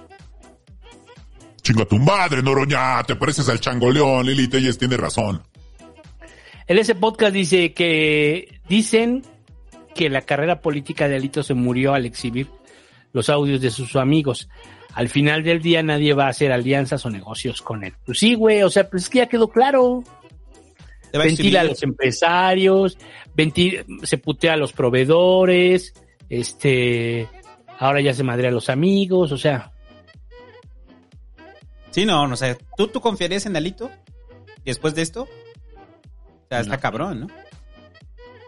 Daniel Morales dice, ¿qué tal, Pasquines? Muchas gracias por el contenido, un abrazo. Mándenle un saludo a Alan, que lo quiero chingos. Saludos a Alan. Saludos. Que te quiere un chingo, Daniel. Ome Tochitli. Tochtli. Ome Tochtli. Dice, buenas, Pasquines. ¿Ya hablaron del proyecto Estadio Azteca? El domingo pasado fue el aniversario del estadio y los vecinos salieron a protestar. No, no sé. Era una discusión que hay. Van a remodelar el Estadio Azteca. Lo tienen que hacer para el mundial, ¿no? Lo tienen que renovar para el Mundial, por supuesto. Y ya es justa y necesaria la remodelación. del- Ya le hicieron una, pero fue como una manita de gato. Ahorita sí ya va a ser una remodelación profunda. De hecho, el AME y el Cruz Azul se van a ir a jugar a otro estadio durante esta remodelación. ¿A cuál? Pues yo creo que, mm, no sé, el AME, pues yo creo que se irá a... Estoy pensando No en sé. aquí en la ciudad, es que pensando el Estadio Azul, así como... Pues ese El ya Estadio ni Azul, juegan, yo ya ni juegan ahí. Pero pues ni lo tiran, ¿no? O sea, queda ahí, pues, el Estadio Azul están con que no, que ya se lo van a chingar. Y ya anunciaron un concierto de Guns N' Roses, por cierto. ¿Va a estar Guns N' Roses en el Estadio Azul? Va a estar Guns N' Roses en el Estadio Azul. Y yo creo que se van a regresar a jugar allá los equipos, no sé. El problema eterno del Estadio Azul es, para, para los cochistas, es cómo llego en coche a ese lugar. Ese es el problema eterno. Ya sabe, vayas en Metrobús, hay un Metrobús ahí al lado. Hay muchas formas de llegar, pero bueno. Luego, y la otra pregunta que yo decía es, ¿quién va a pagar la remodelación? Hasta el momento me han dicho que Televisa. Vamos a ver. ¿Por qué se manifestaron los vecinos? Porque dicen que las obras los van a afectar. Y alguien decía, primero se construyó el estadio y luego llegaron los vecinos. Sí, pendejo, pero no hay derechos humanos para los estadios. ¿No? Luego dice Juan Pablo Ann, dice, ya hay más audios de Alito que militantes del PRD. Samuel Antonio de la Torre Solís deja su super chat. Fer 3619 dice: Saludos, Pasquines. Traigo mi aporte semanal, así como mi like. Celeste QM y presidente. Gracias, presidente. Gracias, gracias, gracias. Ricardo Yáñez dice que el Triple R le diga a Patiño que actualice su currículum. Actualiza tu currículum, Patiño. Deja de mentir. Samuel Antonio de la Torre Solís deja su super chat. El Pajas Locas dice con voz de AMLO. ¿Sabí? Ay, perdón, me, me atoré. Una guayaba. ¿Sabías esto de México? Jorge Ramírez dice que el Triple R opine de los camioneros haciendo paro. Yo fui a la marcha, güey. Yo fui a la marcha a romperle su madre. Llegué con un grupo de choque, güey. Así, o sea, tres güeyes, güey. Llegamos a romperle su madre así de... Sácate, pinche mugroso, pinche prieto, pinche naco, muerto de hambre. La- Oye, pinche Ramiro, ¿y en qué te fuiste, güey, si tú no tienes carro? El micro, pero de los otros. De los que son buen feos. No llores, güey, te acordaste del micro. o de que no tienes coche, güey. Un coche, güey. Mi coche me, me pone de mala. Los de los chidos, güey. De los que no se fueron a la marcha, güey. A esos, a esos me fui. Christopher Álvarez dice, ¿qué opinan de Alfaro como candidato para el 24 sin burlas? Y eso de, de- eso es decir, opinión seria. Saludos y gracias por su contenido. Alfaro quiere. Que le vaya a dar. eh, Guadalajara es un. O sea, Jalisco, perdón, es un. Es un ombligo, pues, a nivel del país. O sea, tenemos que ver el nivel de conocimiento que trae Alfaro a nivel nacional, que para mí no es muy alto. Yo creo que Samuel va a traer un nivel de conocimiento mayor de Alfaro. Y Alfaro se apagó. Porque al inicio de su, de su mandato estaba fuerte Alfaro, ¿no? A nivel mediático. Y se apagó, se apagó. ¿Tú ves a Alfaro, güey, como un candidato? Mm, no, yo creo que no. Puede subir un poco. O sea, lo veo más candidato que a Samuel, sí. Es más, como político lo veo más serio, a Alfaro. En una interna, pues a lo mejor yo votaría por Alfaro. Como menos peor. Pero yo no creo que Alfaro vaya a poder ganar. Y se habla mucho de que ya este Claudio X González le está hablando al oído a Dante. Pero Dante va a jugar con eso. Dante va a seguir jugando con eso, a él le conviene. Le conviene no estar en el pleito ese y ser como una opción más, ¿no? Entonces sí, pero yo creo que el faro se apagó. Yo creo que sí va bien, yo creo que se apagó. Bueno, Desiderio Heredia dice mm, que el Triple R defienda a Lili de Noroña y se la ligue. Lili Tellez. Yo le rompo su madre a Noroña por ti. Ya estoy hasta la madre, güey, de Noroña. Ya en el pasquín, güey, cuando dicen chinga tu madre, Noroña, yo lo siento. Y Lili Tellez, te invito a salir, güey. Nada más que pase el paro de los micros, güey, porque pues tú tienes pa'l Uber, ¿no? Dice el Hobbit, dice, Alfaro lo veo bueno como para la escuela de Krusty. Sí le queda, porque ya está pelón, ¿no? Como Sí, yo. ya le queda. Luego mm, dice Urbano González Patiño, buenas noches, Pasquines, dejo mi aporte para completar para la estatua de Barbosa. Saludos al Alex y al Jonathan. Saludos. Jesús Pérez, el metro es tan barato que se caen unas líneas. Literal. Miltri, buenas, paso a dejar mi aporte para no guachicolear. No sé cuánto me falta, pero ahí la llevo. Ahora que volví a ver el pasquín después de un mes y este es más temprano, ¿seguirá habiendo hora em- homoerótica? Si llegamos, sí. Si llegamos, sí. Si llegamos a las Es que ese es 12, el tema. siempre o sea, si hay tantos mensajes, eso termina en una jotería tremenda. Si hay muchos este, temas. Pero si no, pues no, nos vamos antes de las 12 y ya, cada quien a su casa y hacerse justicia por su propia mano. Eh, Wefere Comunismo dice, el Metrobús no desplaza a los concesionados, sino que los hace formar parte del organismo. Dentro del Metrobús hay empresas concesionarias TQM, Santo. pues eso fue lo que Eso dije. fue en la línea 1 y en la 2. La dos. En la 3 y en las demás ya no. Ya casi no hay. Ya casi no integraron a los concesionarios. Karina Angélica Castro dice, ¿quieren saber qué ocurre cuando las dan concesiones a empresas privadas y quién les va a chingar más el bolsillo? Volteen a ver al Estado de México. Es lo mismo, son concesiones. Son concesiones a particulares. Pero pues es lo mismo acá. Pues, ¿O, a qué se está re- o sea, ¿qué- o a qué se está refiriendo al A ver, es que si somos claros, a ¿Al ver, un poquito como voy a voy a voy a rebatir un poco tu hipótesis de que eh, es mejor concesionar. Si lo analizamos, ¿cuáles son los transportes públicos y cuáles son los privados? Los públicos en la ciudad. Es el metro, el trolebús, el tren ligero, el RTP. Esos son, y hay el metrocable. Esos son los públicos. Ahora, ¿cuáles son los privados? El microbús, combis, las combis, y podríamos decir que en esos entran los, todos Taxis. los Ubers, dígase las marcas, o las marcas de compañía que usted quiera, y los taxis? junto con Urban, ¿no? Entonces, sí, Uber, Didi y el otro Bit y Urban y eso está chido, pero es caro. Lo que más usa la gente pues sigue siendo el, el microbús que está de la chingada. Comparado con el metrobús, el, el trolebús, es mejor el, es mejor el público. En esta ciudad es mejor el público. Yo, yo lo que decía es eso, o sea, las concesiones, o sea, que los quieren disfrazar como no es propiamente un sistema privado, no, es que entren a competir empresas. Que entren a competir empresas, no concesionados. O sea, ya, le- ya, ya expliqué hace rato toda la mafia de los concesionados. Cuando yo hablo de eso es que entren empresas. Una empresa tal cual. Por eso citaba el ejemplo de lo que, de la cooperativa de, de lo que terminó de Ruta 100, ¿no? Sí. Era una cooperativa, pero al final una empresa social. Y luego dicen. Marco Cortés Akegao Ubu dice: Solo ganaremos Aguascalientes. ¿Lo dije o lo pensé? Marshall Rock dice: Lo de los transportes básica y tristemente es el resultado de la década de centralización de las actividades del país. Jorge Salazar, saludos desde la provincia de Puebla, la mejor Ubu. Ramírez Mares Leonardo dice: Santo, recomendación en Metro Linda Vista. Metro Lindavista. Me- Detrás de Metro Lindavista, es que no es afuera de Metro Lindavista, tienes que caminar tantito. Es la calle paralela a Metro Lindavista. O sea, sales de Metro Lindavista donde está el centro comercial, no me acuerdo cómo se llama, Plaza Lindavista. Y hay una calle paralela, y en esa calle paralela, como tres cuadras adelante, hay unos tacos bien chingones. Pero sobre fuera del metro, afuera del Metro Lindavista, no hay ni verga. Nada más te roban. Luego mm, dice Rogosov, los amo, los extrañaba mucho. Nosotros a ti también, güey. Diana Marta, ah, no olviden ese mensaje. Tacha Montenegro dice, con voz de Porfi, feliz cumpleaños Fer Gómez, saca las checlas. Feliz cumpleaños, Fer Gómez. Acá la chela. Luego Enrique II deja su superchat y dice, buenas noches señores, gracias por el especial de Star Wars, lo disfruté mucho, saludos desde Mexicali. Saludos, qué chido, güey. Oye, pues al parecer a la banda, pues sí, le gustó el de Star Wars, cabrón.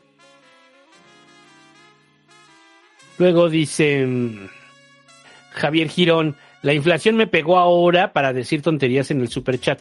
Debo ahorrar un mes, así que seré breve. ¿Hay espacio para un Maldonado en Partido Migala? No, obviamente no. Bueno, yo creo que no. No cuadra.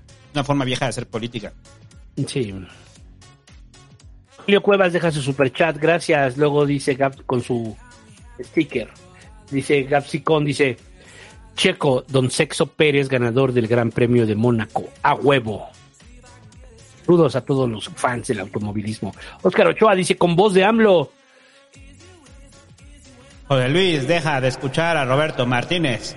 Y mejor escucha al Pasquín. Giovanni Villalobos dice, yo quiero empedar a don Porfirio Muñoz Ledo. Ese sí está de chida esa Ah, peda, no ¿eh? mames. Pero sí es peda loca, ¿eh? Esa sí es más peda loca. bohemia, anécdotas. O sea, por fin se ve que pedo es buen pedo, ¿no? Sí. Luego Luis Diego Corona de Narváez dice, muerte al Estado y vivan los tacos de tripa. Arriba el periodismo independiente, con voz del PG. Diría algo importante, pero ya me quedé sin carácter. Luis Diego Corona Narváez. Ay, güey, se me fue. Dice Alfaro, Cuervos Negros Salvajes de Nuevo Toledo. Es de, de ¿qué- ¿cómo se llama? Este Club de Cuervos. Luego dice Iván Nava, engullir babosas está bien chingona, santo besos. Barbosas, en- engullir, engullir barbosas. Qué bueno, muchachos. Ya va a acabar tragar sapos, ya nos faltan dos capítulos y acaba. Cholo tumbado dice, ya nació mi bebé y está durmiendo mientras papá escucha el pasquín. No hagan Ah, eso. Qué bonito. Por favor, no, hagan bien, para que los formen ya en el pasquín, o sea. No, no, pero aquí somos muy pelados, güey. O sea, los niños a los cinco años ya dicen una serie de que, ay, mira papá, un pescaca, ja, ja, ja". No, va para el niño así de dos años, así, chinga tu madre, Noroña. A mí como es de Ramiro, chinga tu madre, no, no, no. Bien, ahí Cepeda deja ahí su sticker y muchas gracias. Eh, Joe Fire dice, en Guadalajara el Atlas es el equipo de la burguesía y el Guadalajara es el equipo del pueblo. Al primero lo fundaron unos juniors que estudiaron en Inglaterra y al volver se negaron a jugar con la gente obrera de Chivas. Ah, no sabía. Pues ya ¿es en vimos si cuadra entonces Real Madrid, Atlas, Checo Pérez. Buen fin de semana. No sabía. No, ni yo. Luis Diego Corona Narváez dice, ya fueron a ver qué andan haciendo los inmamables. A ver, aguanta. Vamos a ver qué están haciendo los inmamables. Y recuerde, escuche los inmamables. Su bonita sección que están haciendo los inmamables aquí en el Pasquín, muchachos. Vaya, después de que acabe el Pasquín, si todavía están prendidos los inmamables, escuche los inmamables. A ver, aguanta, deja. Pongo a los inmamables para que veamos qué están haciendo los inmamables. Seguramente tiene algo que ver. Me enfermo de la pinche garganta, güey, y empieza a llover a cántaros así culero, ¿no? Con ganas. Pero, pero acá andamos, amigo. Justamente el día de hoy, eh, se supone que Ahí estoy en una pinche zona nice y la oficina donde estoy está, está nice, la pinche oficina. Con todo y eso, güey, ahora que se estuvieron este, desbordando las avenidas de agua, eh, los popodrilos dientes de lote, güey, llegaron. ¿Ves? Alta referencia, alta referencia. Amigos, sí les voy a pedir de favor, perdón que me indigne, pero no hay que traer los chistes de ese programa. A ver, a ver, a ver. Mojondrilo, yo te la perra había dicho Sí, no mames. O sea, no. De ese No, se mucho, roban dijo el, atro. Aquí se escuchó, ¿eh? No, yo no recibí la invitación, amigo. Es más, yo, yo desde la última vez que me invitaron, yo pensé que jamás me iban a volver a invitar. Es el momento pasquín. Para, quien, pre- sí, para amigo, quien a preguntaba. México hasta México cero, Uruguay tres, pinche co- cochada que le están ¿Cómo dando. Culerísimo, pero continúa, continúa, este, empezó a, Bueno. a desbordarse de regreso. Eh, Eso es lo que ¿Ya por qué no viene el? Ya quedó claro. Ya dijo el Latro que pinche programucho. Aquí lo escucharon.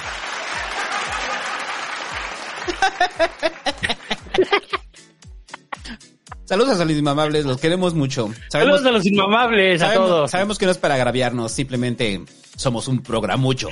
Somos un programucho.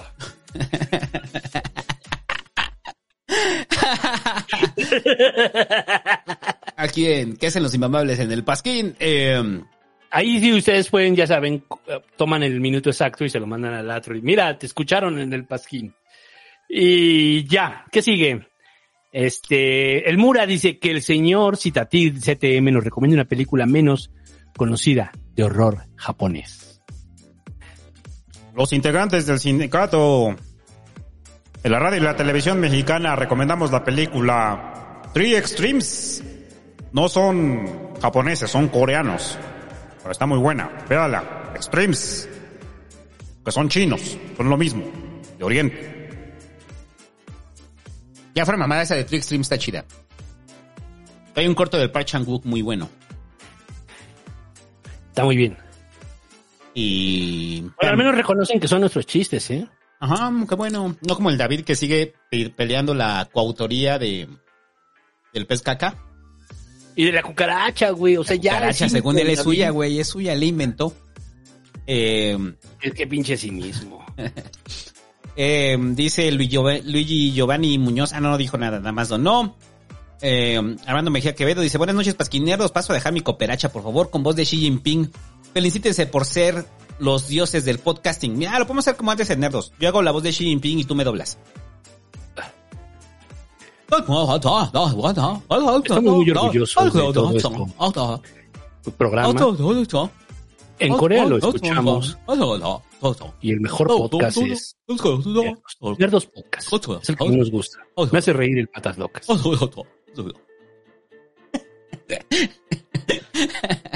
Ahí está, muchachos. Xi Jinping hablando aquí en el Pasquín. Ya tenemos a Xi Jinping también. Eh, ¿Cómo no? Ya dice el COVID que la cucaracha es de él, güey. Ah, sí, claro que sí, güey. Todo el mundo tiene la paternidad de la cucaracha. Ahora resulta. Eh, dale el avión al Hobbit, güey. De que también es su paternidad de la cucaracha. No, pero ya no es posible. O sea, ya, al menos en los inmamables nos detestan, pero ahí está. ¿No? Eh, ah, mira, dice Plasma Union, dice, Atro Alito Red, audio filtrado, programuchos. Ándale, fue nuestro alito el atro. Eh, Jesús Eduardo Heredia dice, voz del peje. Yo, el SAT, te exijo que le exijas a tus empleados que me piden una cédula donde yo les digo cómo está su situación fiscal y que te la den para que me la des. Y así yo saber tu situación que les dije que te dijeran que tienen y me dijeras. Es un meme de la semana, pero es, es muy real, güey. Te piden esa madre de, de tu situación fiscal para que ellos, para que el jefe lo entregue al SAT. Ajá, es un absurdo burocrático. Pero el rollo es que se rebasaron las oficinas, ¿no? Y se están viviendo el infierno, mucha, muy está, pero mucha banda está viviendo el infierno con este asunto de la situación fiscal, ¿no? O sea, porque es para que les paguen, ¿no?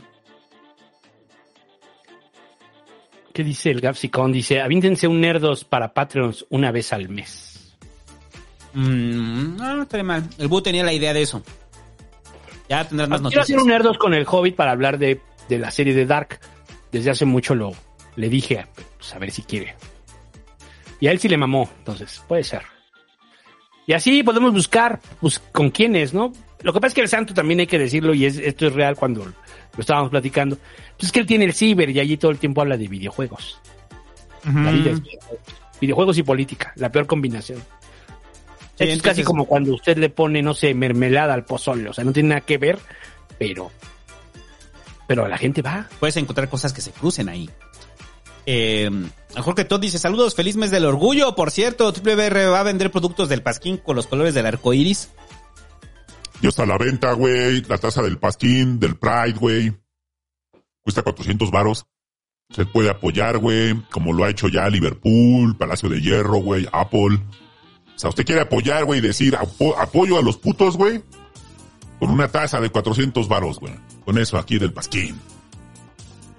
Que por cierto, güey, lo del mes del Pride, güey, las, máscaras, las marcas se vuelven locos, güey. O sea, ¿De qué? O sea ya es Ah, un nivel de, mercantilismo, pues lo puse en la portada, ¿no? Del PRI también, ¿no? Ah, sí, pero O sea, ojalá hicieran algo al respecto, cabrón. Pero ya las no es- mame, pero ya hasta caen mal, ¿no? Ya nadie les cree, pues, ¿no? Dice el ese podcast, Hecha, dice, Santo Presidente, que vuelva el neoliberalismo. Pero ya para terminar, Luis Gerardo Cervantes dice, muchas gracias por el contenido, lo escucho mañana, felicidades por el último capítulo de Tragando Batracios. Me sacó la lágrima. Escuchen el capítulo 15, muchachos. Tragar sapos, una maravilla. No porque lo haya escrito yo. A ver, ¿cuándo es Breaking Bad? ¿Cuándo es el final de Better Call Saul? Habíamos visto, ¿no? En julio, ¿no? ¿Sí? Bueno, acabando, acabando, acabando, vamos a hacer, ahí sí ya lo vamos a hacer con el Hobbit, el de Breaking Bad y Better Call Saul. Ese ya es como compromiso. Ajá. Y el otro, pues es cuando acabe Attack on Titan, Con el core. con el core. ¿Va? Y ya, ¿no? Vamos a darle. ¿Qué? Lo de la Suprema Corte con el INE. Que echaron para atrás el recorte presupuestario al INE. eh, bajo eh, el argumento de que, pues, pues no está bien argumentado el, el por qué, o sea, cuál es la razón de reducir el presupuesto al INE, ¿no? Más, más allá de que se lo van a gastar en Alchipotle, ¿no? O sea, es que ese es el pedo, güey. O sea, toda la argumentación para reducirle el presupuesto al INE no está justificada. Toda es, es un aparato, es un, perdón, es un instituto muy costoso, se gasta mucho, el sueldo de los, este, de Lorenzo Córdoba y de Ciro Murayama nos molestan, todos los consejeros ganan mucho dinero. O sea, es eso, o sea, está tan mal fundamentado que lo llevaron a la Suprema Corte y la Suprema Corte les dio para atrás. y era un recorte significativo, más del 25% del presupuesto eh, que se le iba a quitar al INE, ¿no? Pero no está, o sea, la atribución es de Cámara de Diputados para repartir el presupuesto, pero no, pues sí, no, no hay claridad de, de o sea, el- ¿cuál es el argumento de que se va a borrar ese dinero, no? De que se está en política de austeridad, ¿no? A mí me encanta porque va Mier a entrevista y le preguntan sobre, sobre esto, ¿no? Y dicen que van a encontrar otro mecanismo desde Cámara de Diputados para darle la vuelta y para que se le reduzca el presupuesto al INE, ¿no?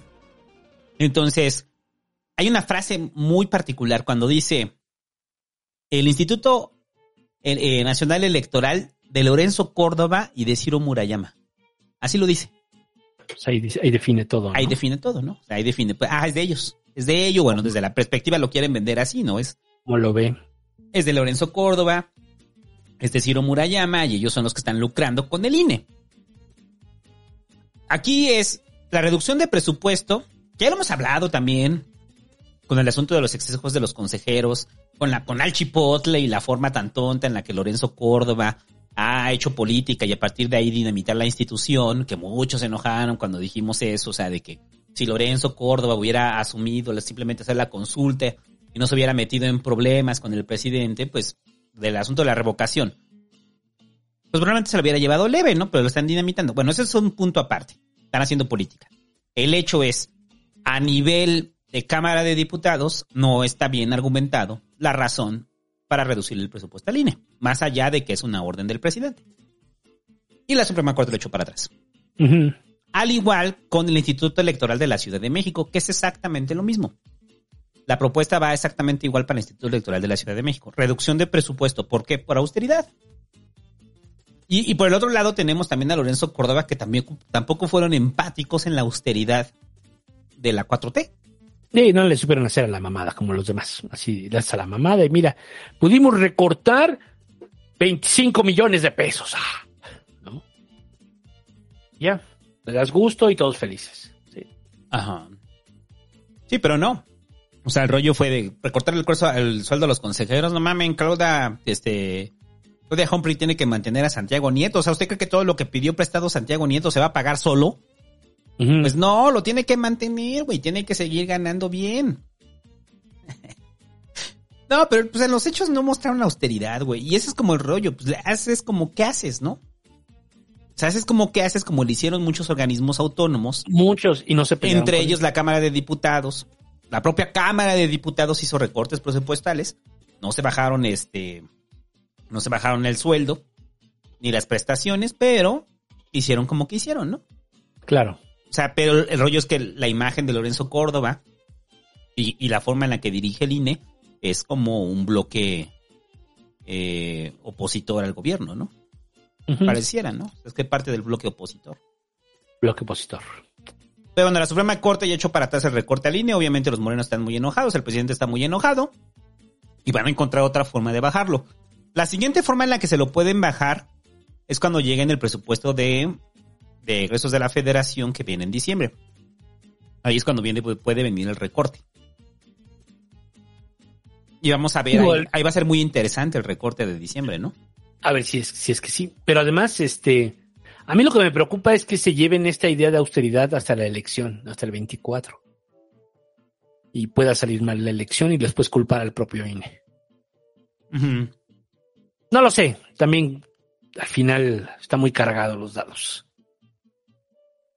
Y ya, bueno, eso es rápido del INE. Eh, el asunto del retén. Ah, ese no lo vi, ese tú lo pusiste. A ver, el fin de semana el presidente andaba de gira por el Triángulo Dorado. Ajá. Eh, y en una de esas le tocó un retén a los grupos que cubren la fuente de presidencia, o sea, los que andan siguiendo al presidente en todos los eventos. ¿Usted cree que era que es un retén del ejército? No, no era un retén del ejército. Era un retén de lo que parecían, o en primer punto, autodefensas, o en segundo, grupos del crimen organizado, ¿no? Entonces, en el video se ve claramente cómo el retén es grande, ¿no? Hay por lo menos cuatro personas, todas con, con trajes tácticos y con armas largas. Eh, después de esto acusan al presidente, bueno, le señalan al presidente que eh, fueron detenidos a pesar de ser prensa que iban a cubrir los eventos del presidente de todo el Triángulo Dorado. Entonces el presidente en la mañanera, pues lo minimiza. Y lo que dice es que ni eran tantos. Había uno ahí, traía una pistolita. Y retenes en el país. Ah, hay en todos lados. o sea, lo minimizó. Minimizó el retén. No pasa nada. Ajá, o sea, la- la- el mensaje, ¿cuál fue? Eh, o sea, eh, el mensaje es, los retenes es algo habitual, casi casi, ¿no? ¿Qué pasa? Y el rollo fue que los periodistas para el presidente están exagerando, ¿no? O sea, dice que fue un escándalo, que, que, o sea, que es un escándalo que se está exagerando y que tampoco es que el país esté, aunque sí hay retenes, no está lleno de retenes, ¿no? Cuando sabemos que en el norte, pues son una realidad, o sea, los retenes del crimen organizado. Entonces, después de esto, o sea, aunque no haya tenido importancia, se movió un operativo para detener a las personas que estaban en ese retén, ¿no? Se detuvieron a dos, me parece. Pero entonces, esto destapa el rollo de que el presidente, aún en sus recorridos, el crimen organizado va y no levanta el retén. El retén se queda, ¿no? Inclusive lo puedes pensar hasta con una intencionalidad. O sea, yo tengo una intención de que si sé que está el presidente por acá, pues más pongo el retén. Para, para mandarte el mensaje de que acá nosotros mandamos. Acá, si voy a dejar pasar a tus reporteros, no les va a pasar nada, no hay pedo, pero ten claridad que acá nosotros mandamos. ¿ok? Entonces el presidente, como lo hace con todo el tema de seguridad, lo minimiza. Ni es tanto, eh, Adán Augusto también lo minimizó. O sea, se fue por esta ruta de la exageración, ¿no? Entonces empezó con el rollo de García Luna y de Calderón y de la herencia del nada, ya sabes. Eh, todo, todo, todo el discurso del PG, ¿no? Pero en los hechos del retén sí estuvo y detuvieron a la prensa. Entonces yo sé que muchos tenemos como esta percepción de que los retenes son normales y pues no tendrían que por qué ser normales, sean autodefensas. O Sea quien sea. Sea quien sea, pues no, o sea, el libre tránsito está ahí, el único que te podría detener en teoría sería la Guardia Nacional. No, pero incluso tampoco tendrían por qué, ¿no? O sea, en un, en un ideal, ni la Guardia Nacional, ¿no? Ajá. Claro, pero ¿cómo pueden ser tolerados esos retenes, no? O sea, si ahí están, ve por ellos. Eso fue, o sea, tanto lo minimizó que al otro día, pues ya se es cuando se dan las detenciones de estos, estas personas que estaban en el retén. Eh, o sea, pues si no había, si no había como rollo y se estaba exagerando, ¿a que los detienes? Claro. Pues yo creo que sí fue eso. Y el rollo es el. A ver, ¿tú crees que el crimen organizado se, se tienta para mandarle mensajes al presidente? O sea, ¿respetan la investidura presidencial? Yo creo que no. Y creo que el, el asunto del retén lo hacen precisamente para eso, para mandar un mensaje. ¿O, o tú crees que hay parte del crimen organizado que sí respeta la investidura presidencial? No, y menos, menos ahora. Pues a lo mejor el, el cártel de Sinaloa, ¿no? Puede ser que. que sí. o sea. Pues es que los narcos, o toda la gente que trabaja en el mundo del crimen organizado, pues yo creo que también son personas como usted y como yo, y que tienen tendencias políticas, tienen simpatías políticas. Entonces, si me preguntas, pues por pura estadística, ya nada más por pura estadística, pues sí, puede ser que le hagan caso. Ajá. Puede ser que no lo vean como un enemigo, porque al final no lo ha sido, ¿no? Eh, no. O sea, tú eres el cártel de Sinaloa y ves que al Chapito lo dejan ir en una negociación. A la señora la, la- la saludó y toda la cosa y habló con ella. A, la, a la mamá del Chapo. Pues entonces tú como el cártel, pues a lo mejor dices, bueno, este güey no es nuestro enemigo. ¿no? Y aparte no están combatiendo el crimen organizado, o sea, eso ya lo hemos visto, no ha caído nadie, ¿no? Salvo este güey del, del marro y ya, ¿no? Y que abrió más, más violencia en Guanajuato, pero... Y que además eso fue la policía local, lo del marro, o sea, ni siquiera te cuenta como en lo federal, ¿eh? Entonces, pues a lo mejor sí, a lo mejor sí lo ven como aliado. O, o como alguien que no les quiere hacer daño, ¿no? Eh, y, el, y El otro- es que, pues, y, y es que eso que dices precisamente se manda el mensaje de que es narcogobierno, ¿no? O sea, de que el narcogobierno del presidente que es tolerante hacia el crimen organizado. Entonces pareciera que el que sea permisivo con los retenes es, es eso. O sea, se, se reafirma la imagen del PG que es permisivo con el crimen organizado, ¿no? Que dice, ah, no pasa nada, son retenes, güey. Es normal, ¿no? Tampoco es como del otro lado, ¿no? O sea, que llegan los, los calderonistas, este, calderofans, güey, a decir, no, no, no, o sea, en ese momento que llegue el ejército, los masacren y saca una pinche matazón ahí, ¿no? No. Pero pues hasta el momento el presidente, pues sin ruta, sin estrategia, pues es fácil decir que, que tiene favoritismos en el crimen organizado. Se puede argumentar fácil, pues, o sea, no se ayuda para eso. Sí, no, o sea, es. Sí. Hay elementos, pues. Hay elementos. Que puede ser desde una relación de cómplices hasta simplemente un acuerdo de no agresión. Que yo quiero pensar que es ese, ¿no? Que quiero pensar que es ese, que hay un acuerdo de no agresión. Pero no lo sé. Porque al final, de todos modos, si es la estrategia, pues tampoco está funcionando. O sea, ¿no? La violencia sigue para arriba, para arriba, para arriba, para arriba, para arriba, ¿no? La estadística aumenta, aumenta, aumenta, aumenta. El número de desaparecidos, ya lo comentábamos hace dos semanas, eran 100 mil. No de él, pues, sino desde que empezó la, esta cosa de la guerra contra el crimen. A mí, de verdad, para mí no hay nada más des- desesperanzador, de verdad, que esta situación, porque no veo que nadie tenga la solución, no veo que nadie tenga algo de acierto. Ya estuvimos gobiernos de todos los sabores y veo que valemos verga en todos. Ni lo punitivo, ni lo militar. Sí, no. ¿No? Lo que quizá lo que tenemos que pensar son estrategias alternativas, pero no hay nada de eso. Entonces, están en el dejar hacer, dejar pasar. Y es que ese es el pedo, a ver, y eso es a lo que voy, o sea, hay una diferencia enorme entre creer que el presidente eh, eh, trabaja para los cárteles, que es prácticamente el empleado de los cárteles, y el dejar pasar. Yo creo que es eso, o sea, mucha gente va con la idea de que pues prácticamente el cártel de Sinaloa o el cártel Jalisco Nueva Generación le tira en línea al presidente. Y no. Simplemente lo dejan pasar, eh, lo deja pasar. Y no porque le tire en línea, sino porque no quiere pegarle al avispero, ¿no? No se quiere confrontar. O, o vamos a comprar también el discurso que dice Ciro, o sea, de que si no lo hubiera hecho Calderón, ¿quién lo iba a hacer? Eh, lo haces, pero con inteligencia, ¿no? No le pegas al avispero a lo güey. Sí. O sea, porque ese es el argumento de Ciro y de mucha banda que defiende a Calderón, ¿no? O sea, era in- in- incontrolable el crimen organizado y si no lo hubieran combatido, pues quién se iba a atrever a, atrever a hacerlo si no era Calderón. Es absurdo su, su- su argumento de Ciro. Entonces, yo creo que esa es como el, la culpa del peje. Es eso, es dejar pasar. Lo que estás dejando pasar. Pero así es. Y la herencia va a venir por ahí para Dan Augusto o para quien quede, ¿eh? La herencia va a ser, ¿qué vas a hacer? ¿Vas a confrontar? O sea, ¿tú ves a, Dan Augusto confrontando o dejando pasar?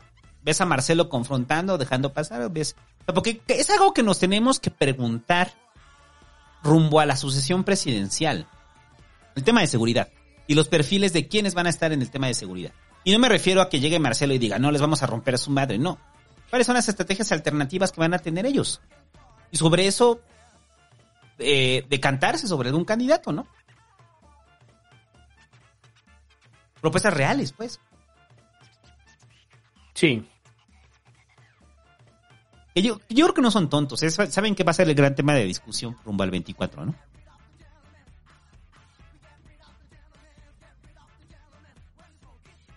Aquí lo interesante, pues es que no, no, no, no entiendo, no entiendo qué podríamos hacer. Estoy pensando un poco como si realmente el cártel de Sinaloa sea el gran beneficiado, pues es que entonces también lo ha sido en otros gobiernos, ¿no? Entonces también es así como, güey. Pero no hay pruebas. O sea, el tema es afirmar que el PG trabaja en coludido con el crimen organizado, con alguno de los cárteles, requiere pruebas. y no las han presentado. Y es una afirmación grave. La afirmación Oye, es- pero que también lo dijeron contra García Luna. Bueno, pues hay un proceso. Y ya se, se destapó. No, pero es que el argumento que tienen es paró a saludar a la mamá del Chapo. Sí, no. Ese es tu argumento para saber que está coludido. Sea, Sí. no sé, es raro, ¿no? O sea, es raro que, que vinculen al, al presidente con el crimen organizado. O sea, Sí. Mira lo que dice Aaron, dice, sacar a gente de la pobreza para que no fueran narcos hubiera funcionado hace 25 años. Sí, es que es la estrategia, vamos a soltar lana para que la gente no se dedique al crimen organizado. pero no se saca de la pobreza, se incentiva el, la subsistencia. Sí.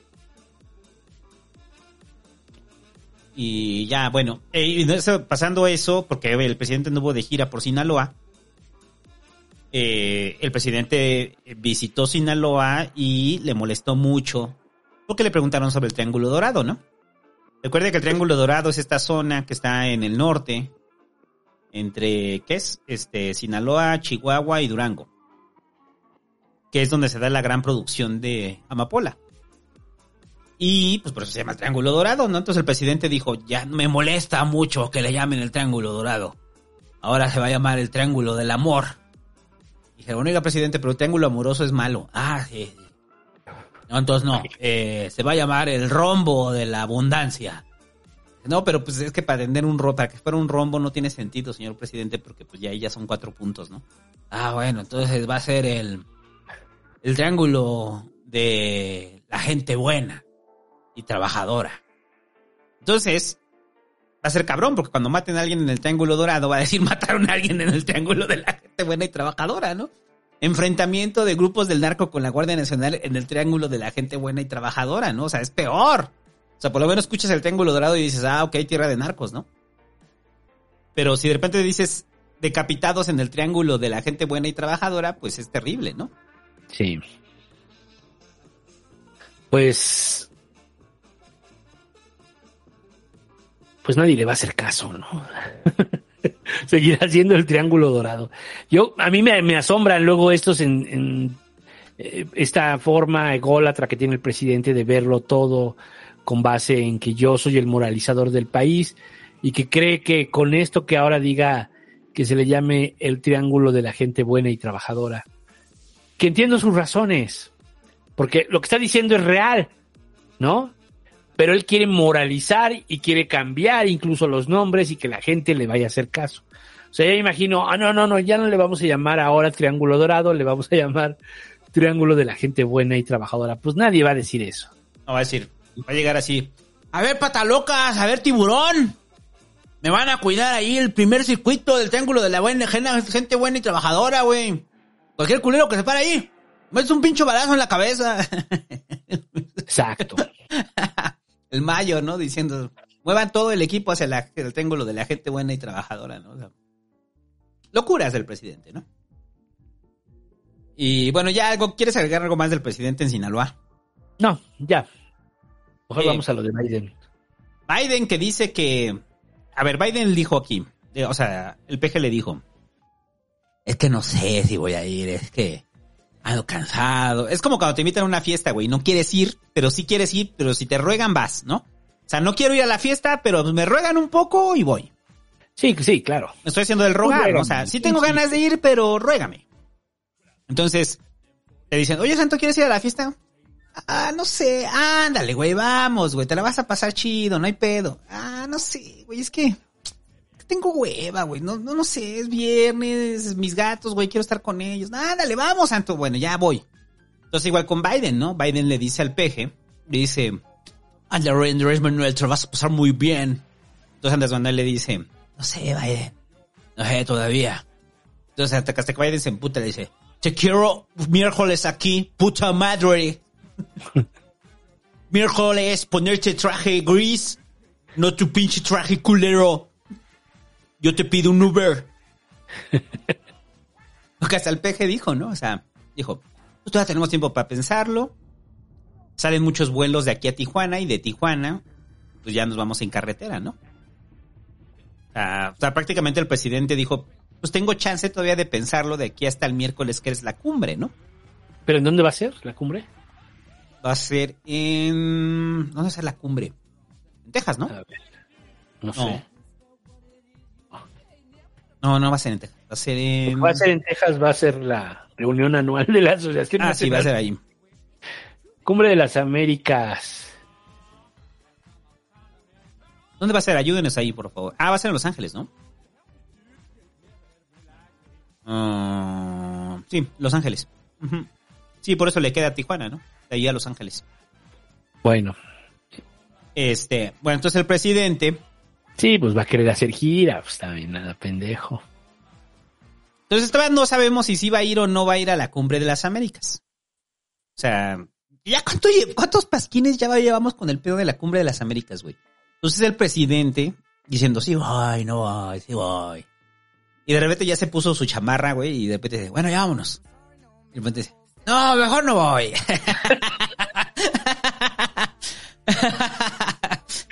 y entonces así como de, vale, ve". ya llega si va o no, está jugando, ¿no? El peje, güey, está alargando, ¿no? Y ya llegó lo que le esperaba, o sea, que Biden le rogara, ¿no? O sea, que Biden le dijera, Andrés Manuel, tu venir acá. Y, y el rollo es que, porque también es muy importante para Biden que vaya al peje, ¿no? Pues por el proceso electoral. Sí va a ir entonces. Biden no lo está invitando así como que sea muy grato estar al lado de- del peje, ¿no? Sino lo necesita para el proceso electoral. Sí va a ir. Para el electorado. eh, Digo, ¿cuándo se han negado a algo que les pide Estados Unidos? Mm, muy difícil. Pero pues tienes que hacer del ¿Usted rogar. recuerda algo? ¿Usted recuerda algo que, que le haya pedido Estados Unidos y que México dijera no? Somos soberanos. ¿No, verdad? O sea, no, eso no existe. Ok. ¿Cuándo se ha negado? Pues no. Entonces, si es asunto electoral, yo creo que sí, ¿eh? Sí va. Mira ese comentario con malintencionado en el chat, ve, dice, el santo no le sabe a la geografía, ¿ese es su líder? Ah, chinga, ¿yo desde cuándo soy líder? Pues no eres presidente. Ah, sí, cierto, sí, cierto. Ah, gracias, gracias, gracias, gracias. Pero todavía no, todavía no. Yo todavía soy una corcholata del presidente. Está chido, ¿no? Que las encuestas así salga Adán Augusto, Marcelo, Claudia y yo. O sea, El santo. sí, y de repente va a estar Monreal así de, ¿por qué ese güey es candidato? O sea, ¿por qué y yo no? O sea, ¿por qué es precandidato? Es- Es que le gritaban más presidente en las calles. En el chat.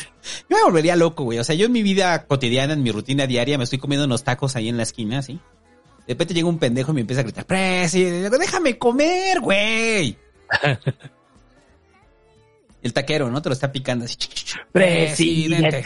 Pre- Güey, ya sírveme, güey, sirve, se está adorando de más la tripa, cabrón.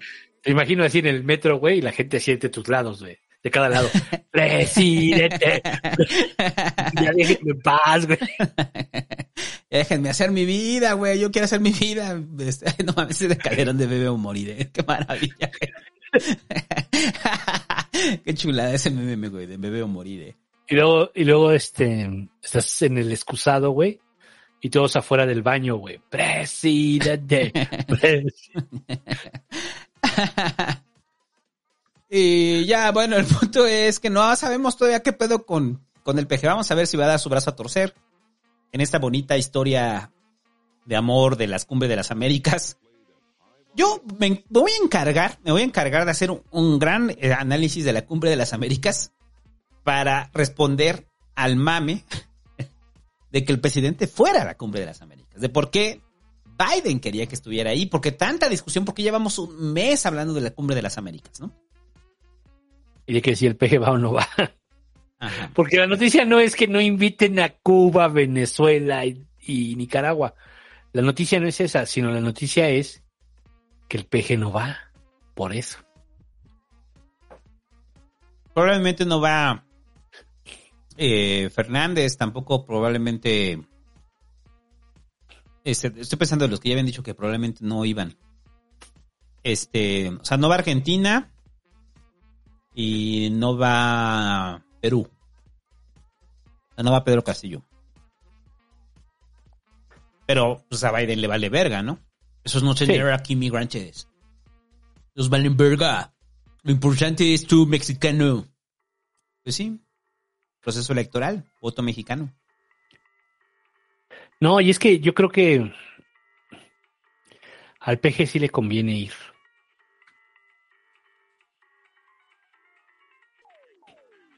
Porque además yo, o sea, esta planeación, ¿no?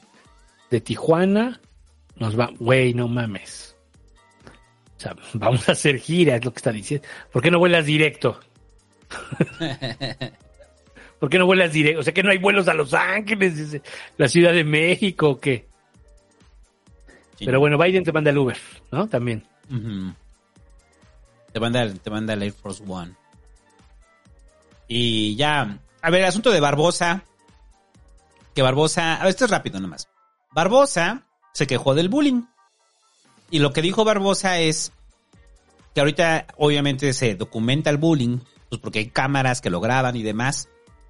Pero lo que dio a entender es que en sus épocas el bullying se quita rompiéndole la madre al bully.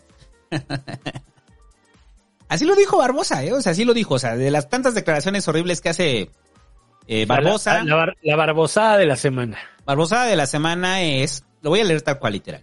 Dice, um, dice, eh, es un tirito entre estudiantes también. Eso no es bullying, es lo propio de la convivencia.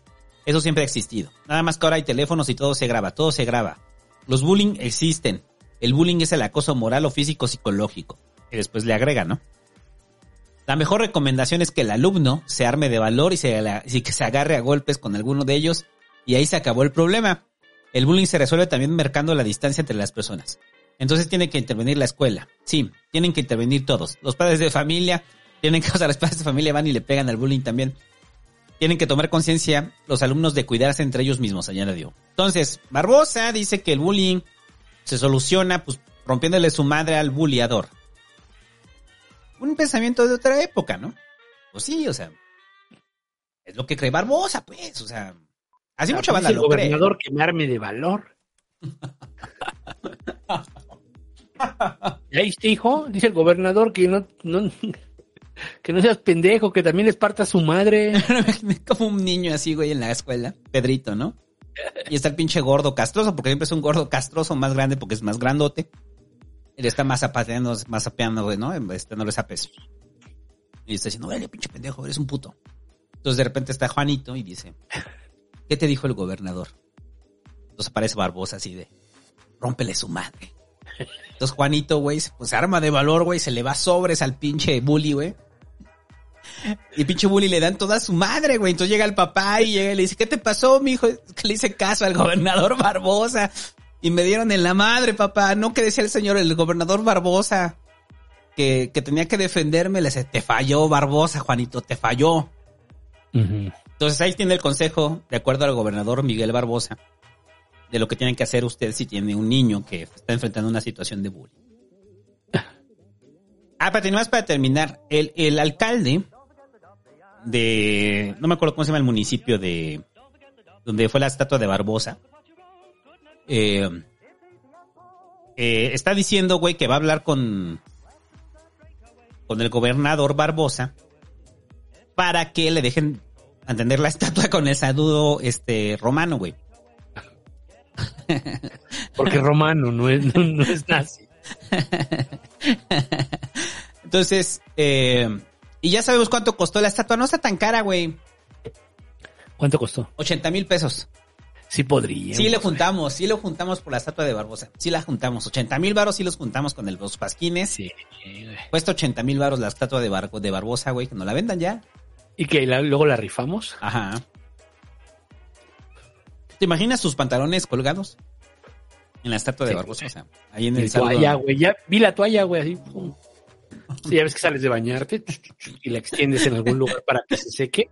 Me imaginé ahí, ¡pum! Ya, el abrazo de. Barbosa, güey, no mames, qué chingón, güey. Entonces, pero el alcalde está diciendo, güey, donde se hizo la estatua, que, que va a hablar con Barbosa para que le dé chance de tenerla, ¿no?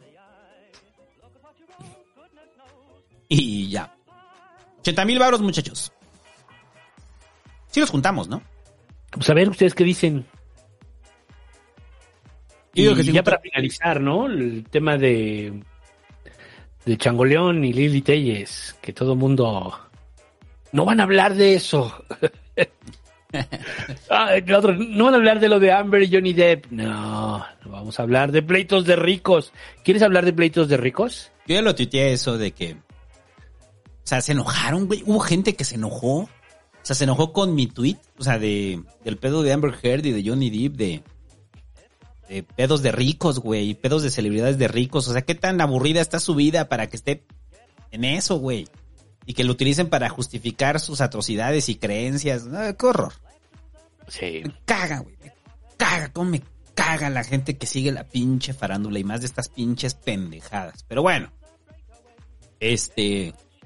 ¿Sabe qué comida con- le gusta al hobbit? Descúbrelo en mi nuevo podcast. ¿Sabe usted por qué fue el pleito entre el santo y el hobbit originalmente? Descúbrelo en mi nuevo podcast que se llama Faranduleando. Ay, no, qué horror lo de Amber Heard y Johnny. Este. pues, Está más divertido lo de, lo de Lily Telles y el changoleón. ¿Qué pedo con Lily Telles, güey? ¿Qué se metió? O sea, muchos decían ahí que le, que le tronó el, eh, la tacha. Los otros es que cuando te tomas el clonazepam y traes unos pinches vinos encima, si te pones. O sea, o sea, no sabemos, o sea, hay algo que se tomó Lili Telles porque inclusive, eh, o sea, ¿sabes qué parecía como cuando mis gatos ven a un pájaro en, en la ventana y que le empiezan a hacer así? o sea, yo sentía que Lili Telles está diciendo, sí, usted diputado changoleón. Y empezaba a hacer así como gato, güey, que ve un pájaro. Porque, o sea, de repente, o sea, es, es que hace, hace espacio como en Friends. O sea, hace espacio como en Friends. ¿Ves que esos espacios de Friends muertos para que la gente se ría y aplauda? Ajá. Entonces Lili Telles en este histrionismo dice, yo nada más quiero saber si está aquí. El diputado Changoleón. y dice, ah, pues, lo puedo poner, lo puedo poner. Lo, lo, lo, vamos a poner el audio de Lili Telles con el Changoleón porque creo que eso tiene que estar. O sea, para que no se pierda en el internet. Este, aquí lo tengo. Este, ¿o lo pones tú? Ah, pues si quieres. Ya lo, ya lo tengo aquí a la mano, espera. Sí. Lo tengo del Ciro. A ver. I- Iba a poner otro. Ahorita, lo, ahorita busco otro. Había otro que quería poner. Que está muy divertido. Está muy divertido. A ver, ahí está. Ahí va. El diputado Changoleón escuchándolo. Confirmar que el diputado Changoleón lo está escuchando, está aquí. Ah, ahí está. Por favor, explíquele al diputado Changoleón que vino a meterse a esta Cámara cómo operó el crimen organizado en Sinaloa. Y póngale atención, Changoleón, póngale atención, porque ustedes son el brazo político del crimen organizado. Orden, por favor. Y su equipo. Usted, Changoleón. Por favor, no es diálogo, es una por el pregunta. crimen organizado. Explíquenle cochinadas, Es la violencia una pregunta. que hubo en las elecciones en Es una pregunta, no diálogo. Apoyados por el Mayo Zambada, cobarde Changoleón. Si fuese a la inversa, yo sería acusado de violencia política de género.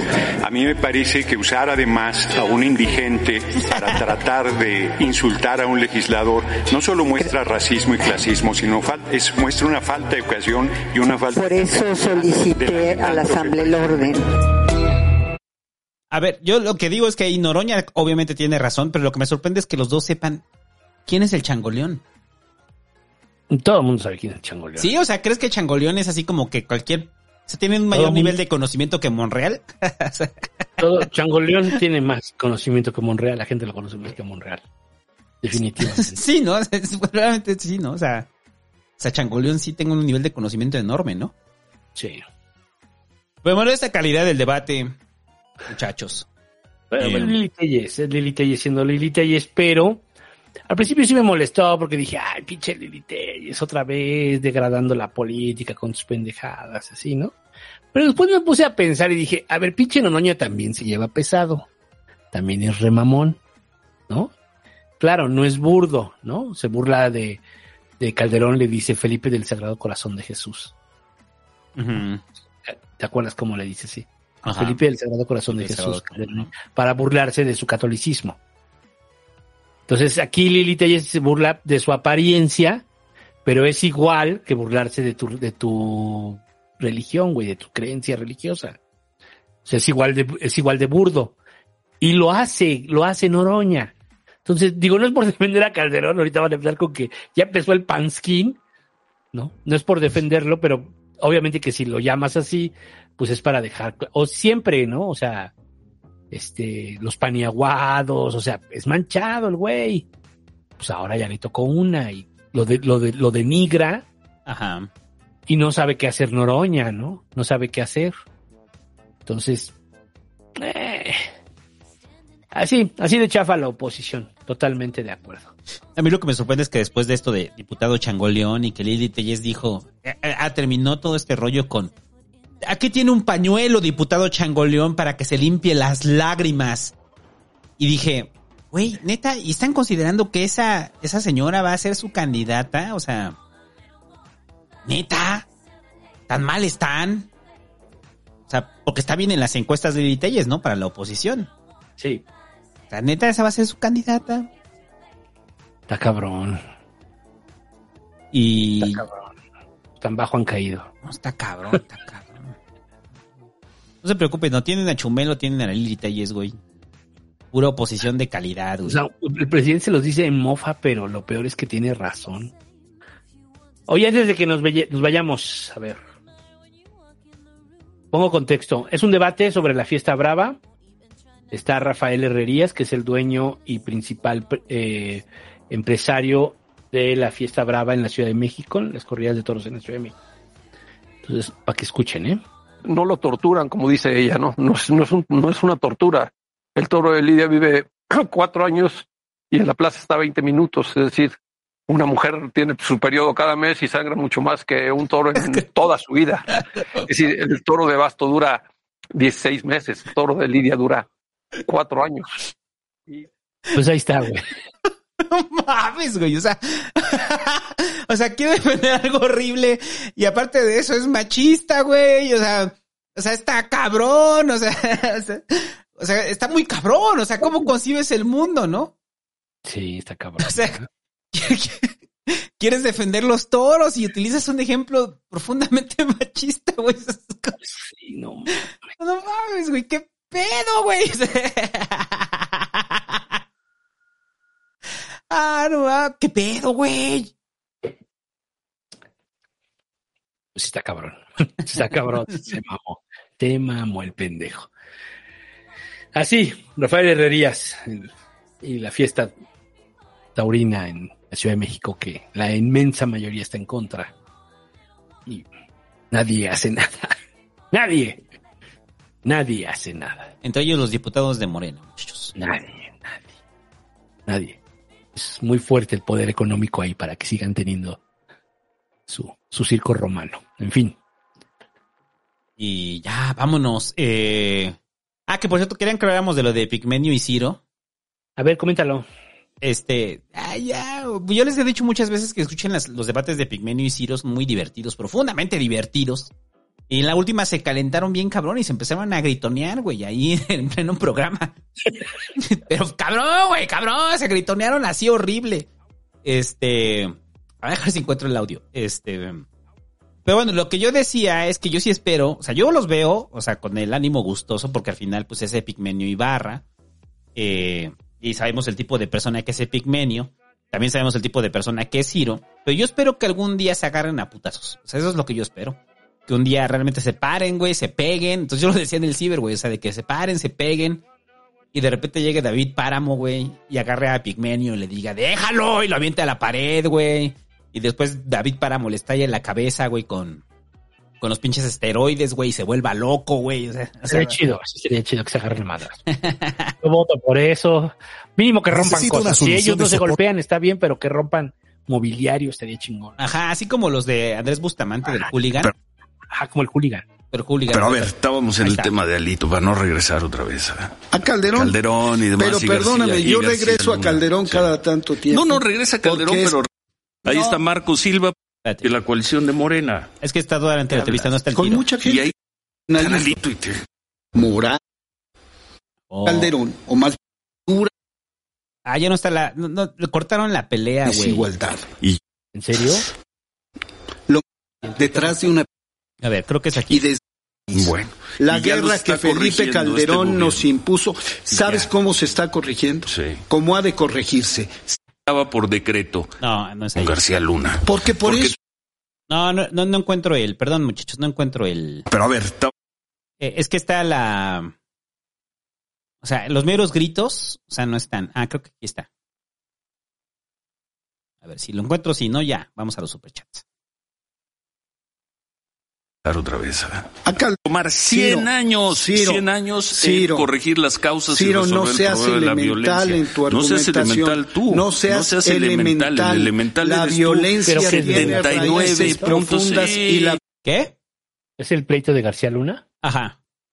Ya, ya, aquí está. violencia Y- y- tiene y se están, responsables. y se están combatiendo y les va a tomar a un hombre 100 coludido años, con el cartel de 100 Sinaloa años a este gobierno. como secretario de seguridad produce efectos gravísimos en la vida de un país. Bueno, la guerra que Felipe corrigiendo Calderón este nos impuso, ¿sabes Ya. cómo se está corrigiendo? Sí. ¿Cómo ha de corregirse? Sin violencia y atendiendo Eso a las dice causas. el gobierno que la está corrigiendo, atendiendo las causas. Dice el gobierno. Mientras tanto, siguen creciendo y los, seguirán siguen creciendo. creciendo La los violencia no dije, se a acaba 100 por años. decreto. Va a tomar 100 La años. violencia no Sí. se acaba por decreto, se acaba atacando las causas. La violencia ya tuvimos para a este un gobierno tipo- sí se acaba por decreto. Están decretando que están atacando las causas. Y mientras tanto, No, perdón. sociedad. Están diciendo, sociedad. estamos atacando las Están causas. diciendo, ¿y cómo estamos apostando, atacando las causas? estamos ¿Cómo apostando a que están arrebatarle. atacando las causas?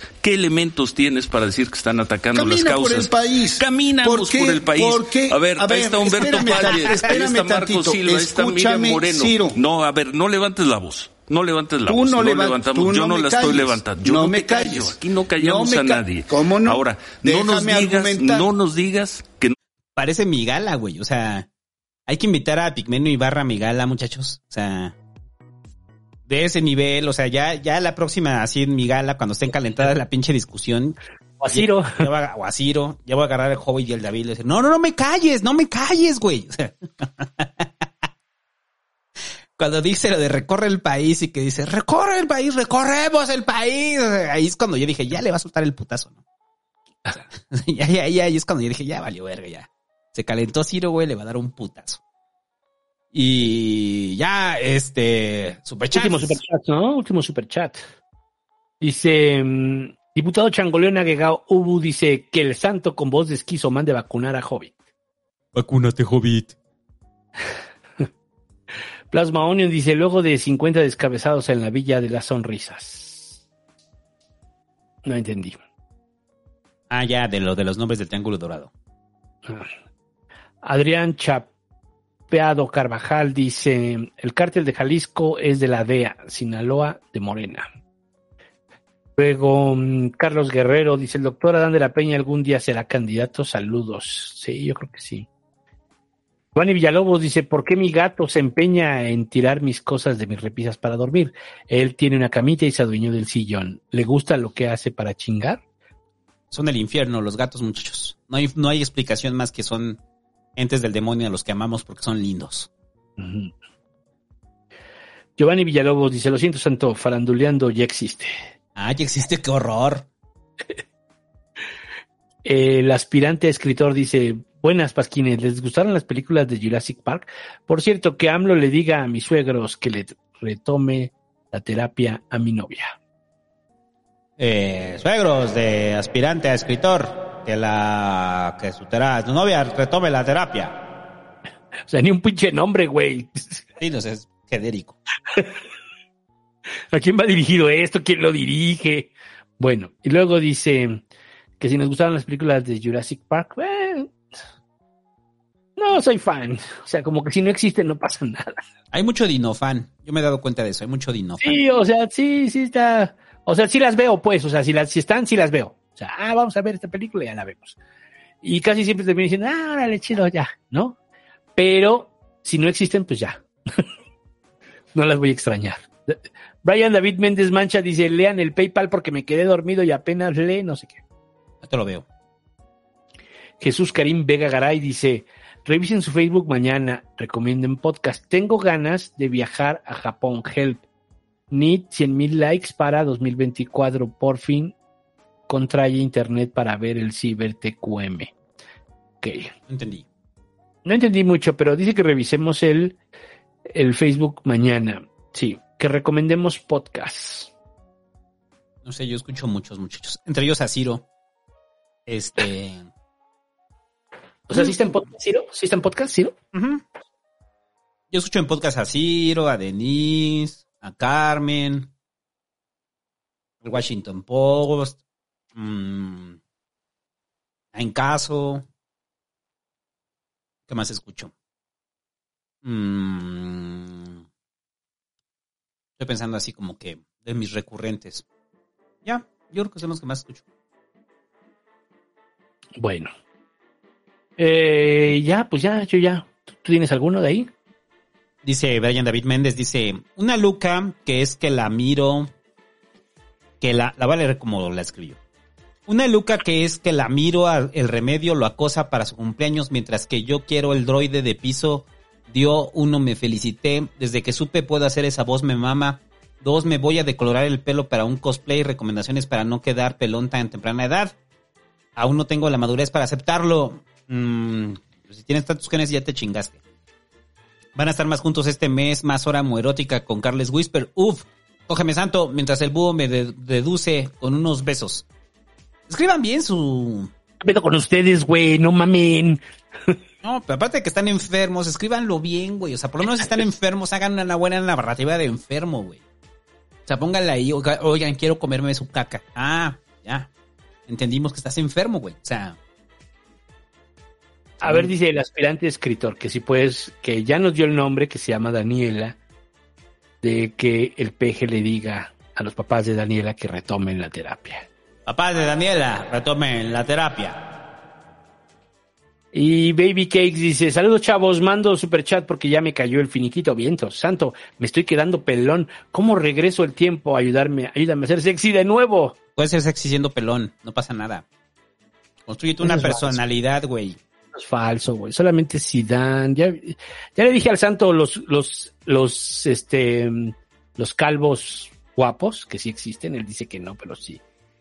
No, yo sigo que hay calvos guapos. Sí. Lo dije, en, lo- en ser pelón me da acidez. O sea, no Pero dijiste Bruce Will, dijiste no, Jason Statham y Bruce Will. Ajá, exacto. Pues esos son los calvos guapos. Zidane y Pep Guardiola son guapos, ¿no? Zidane sí, Zidane sí. Como la traiga Zidane. Como, como, como la traiga. Sí. Y ya, vámonos. Vámonos. Nos vemos la siguiente semana con los resultados de la elección. Si están en esos estados, vaya a votar el domingo. Va a estar chido, va a estar chido. Y ya. Nos vemos, muchachos. Saludos, saludos a todos, gracias. Ah, llegó un último, Jafet Hernández, dice saludos Pasquines, saludos. Saludos. Saludos a toda la banda que nos escucha, gracias, gracias, gracias, gracias. Nos vemos la siguiente semana. Adiós.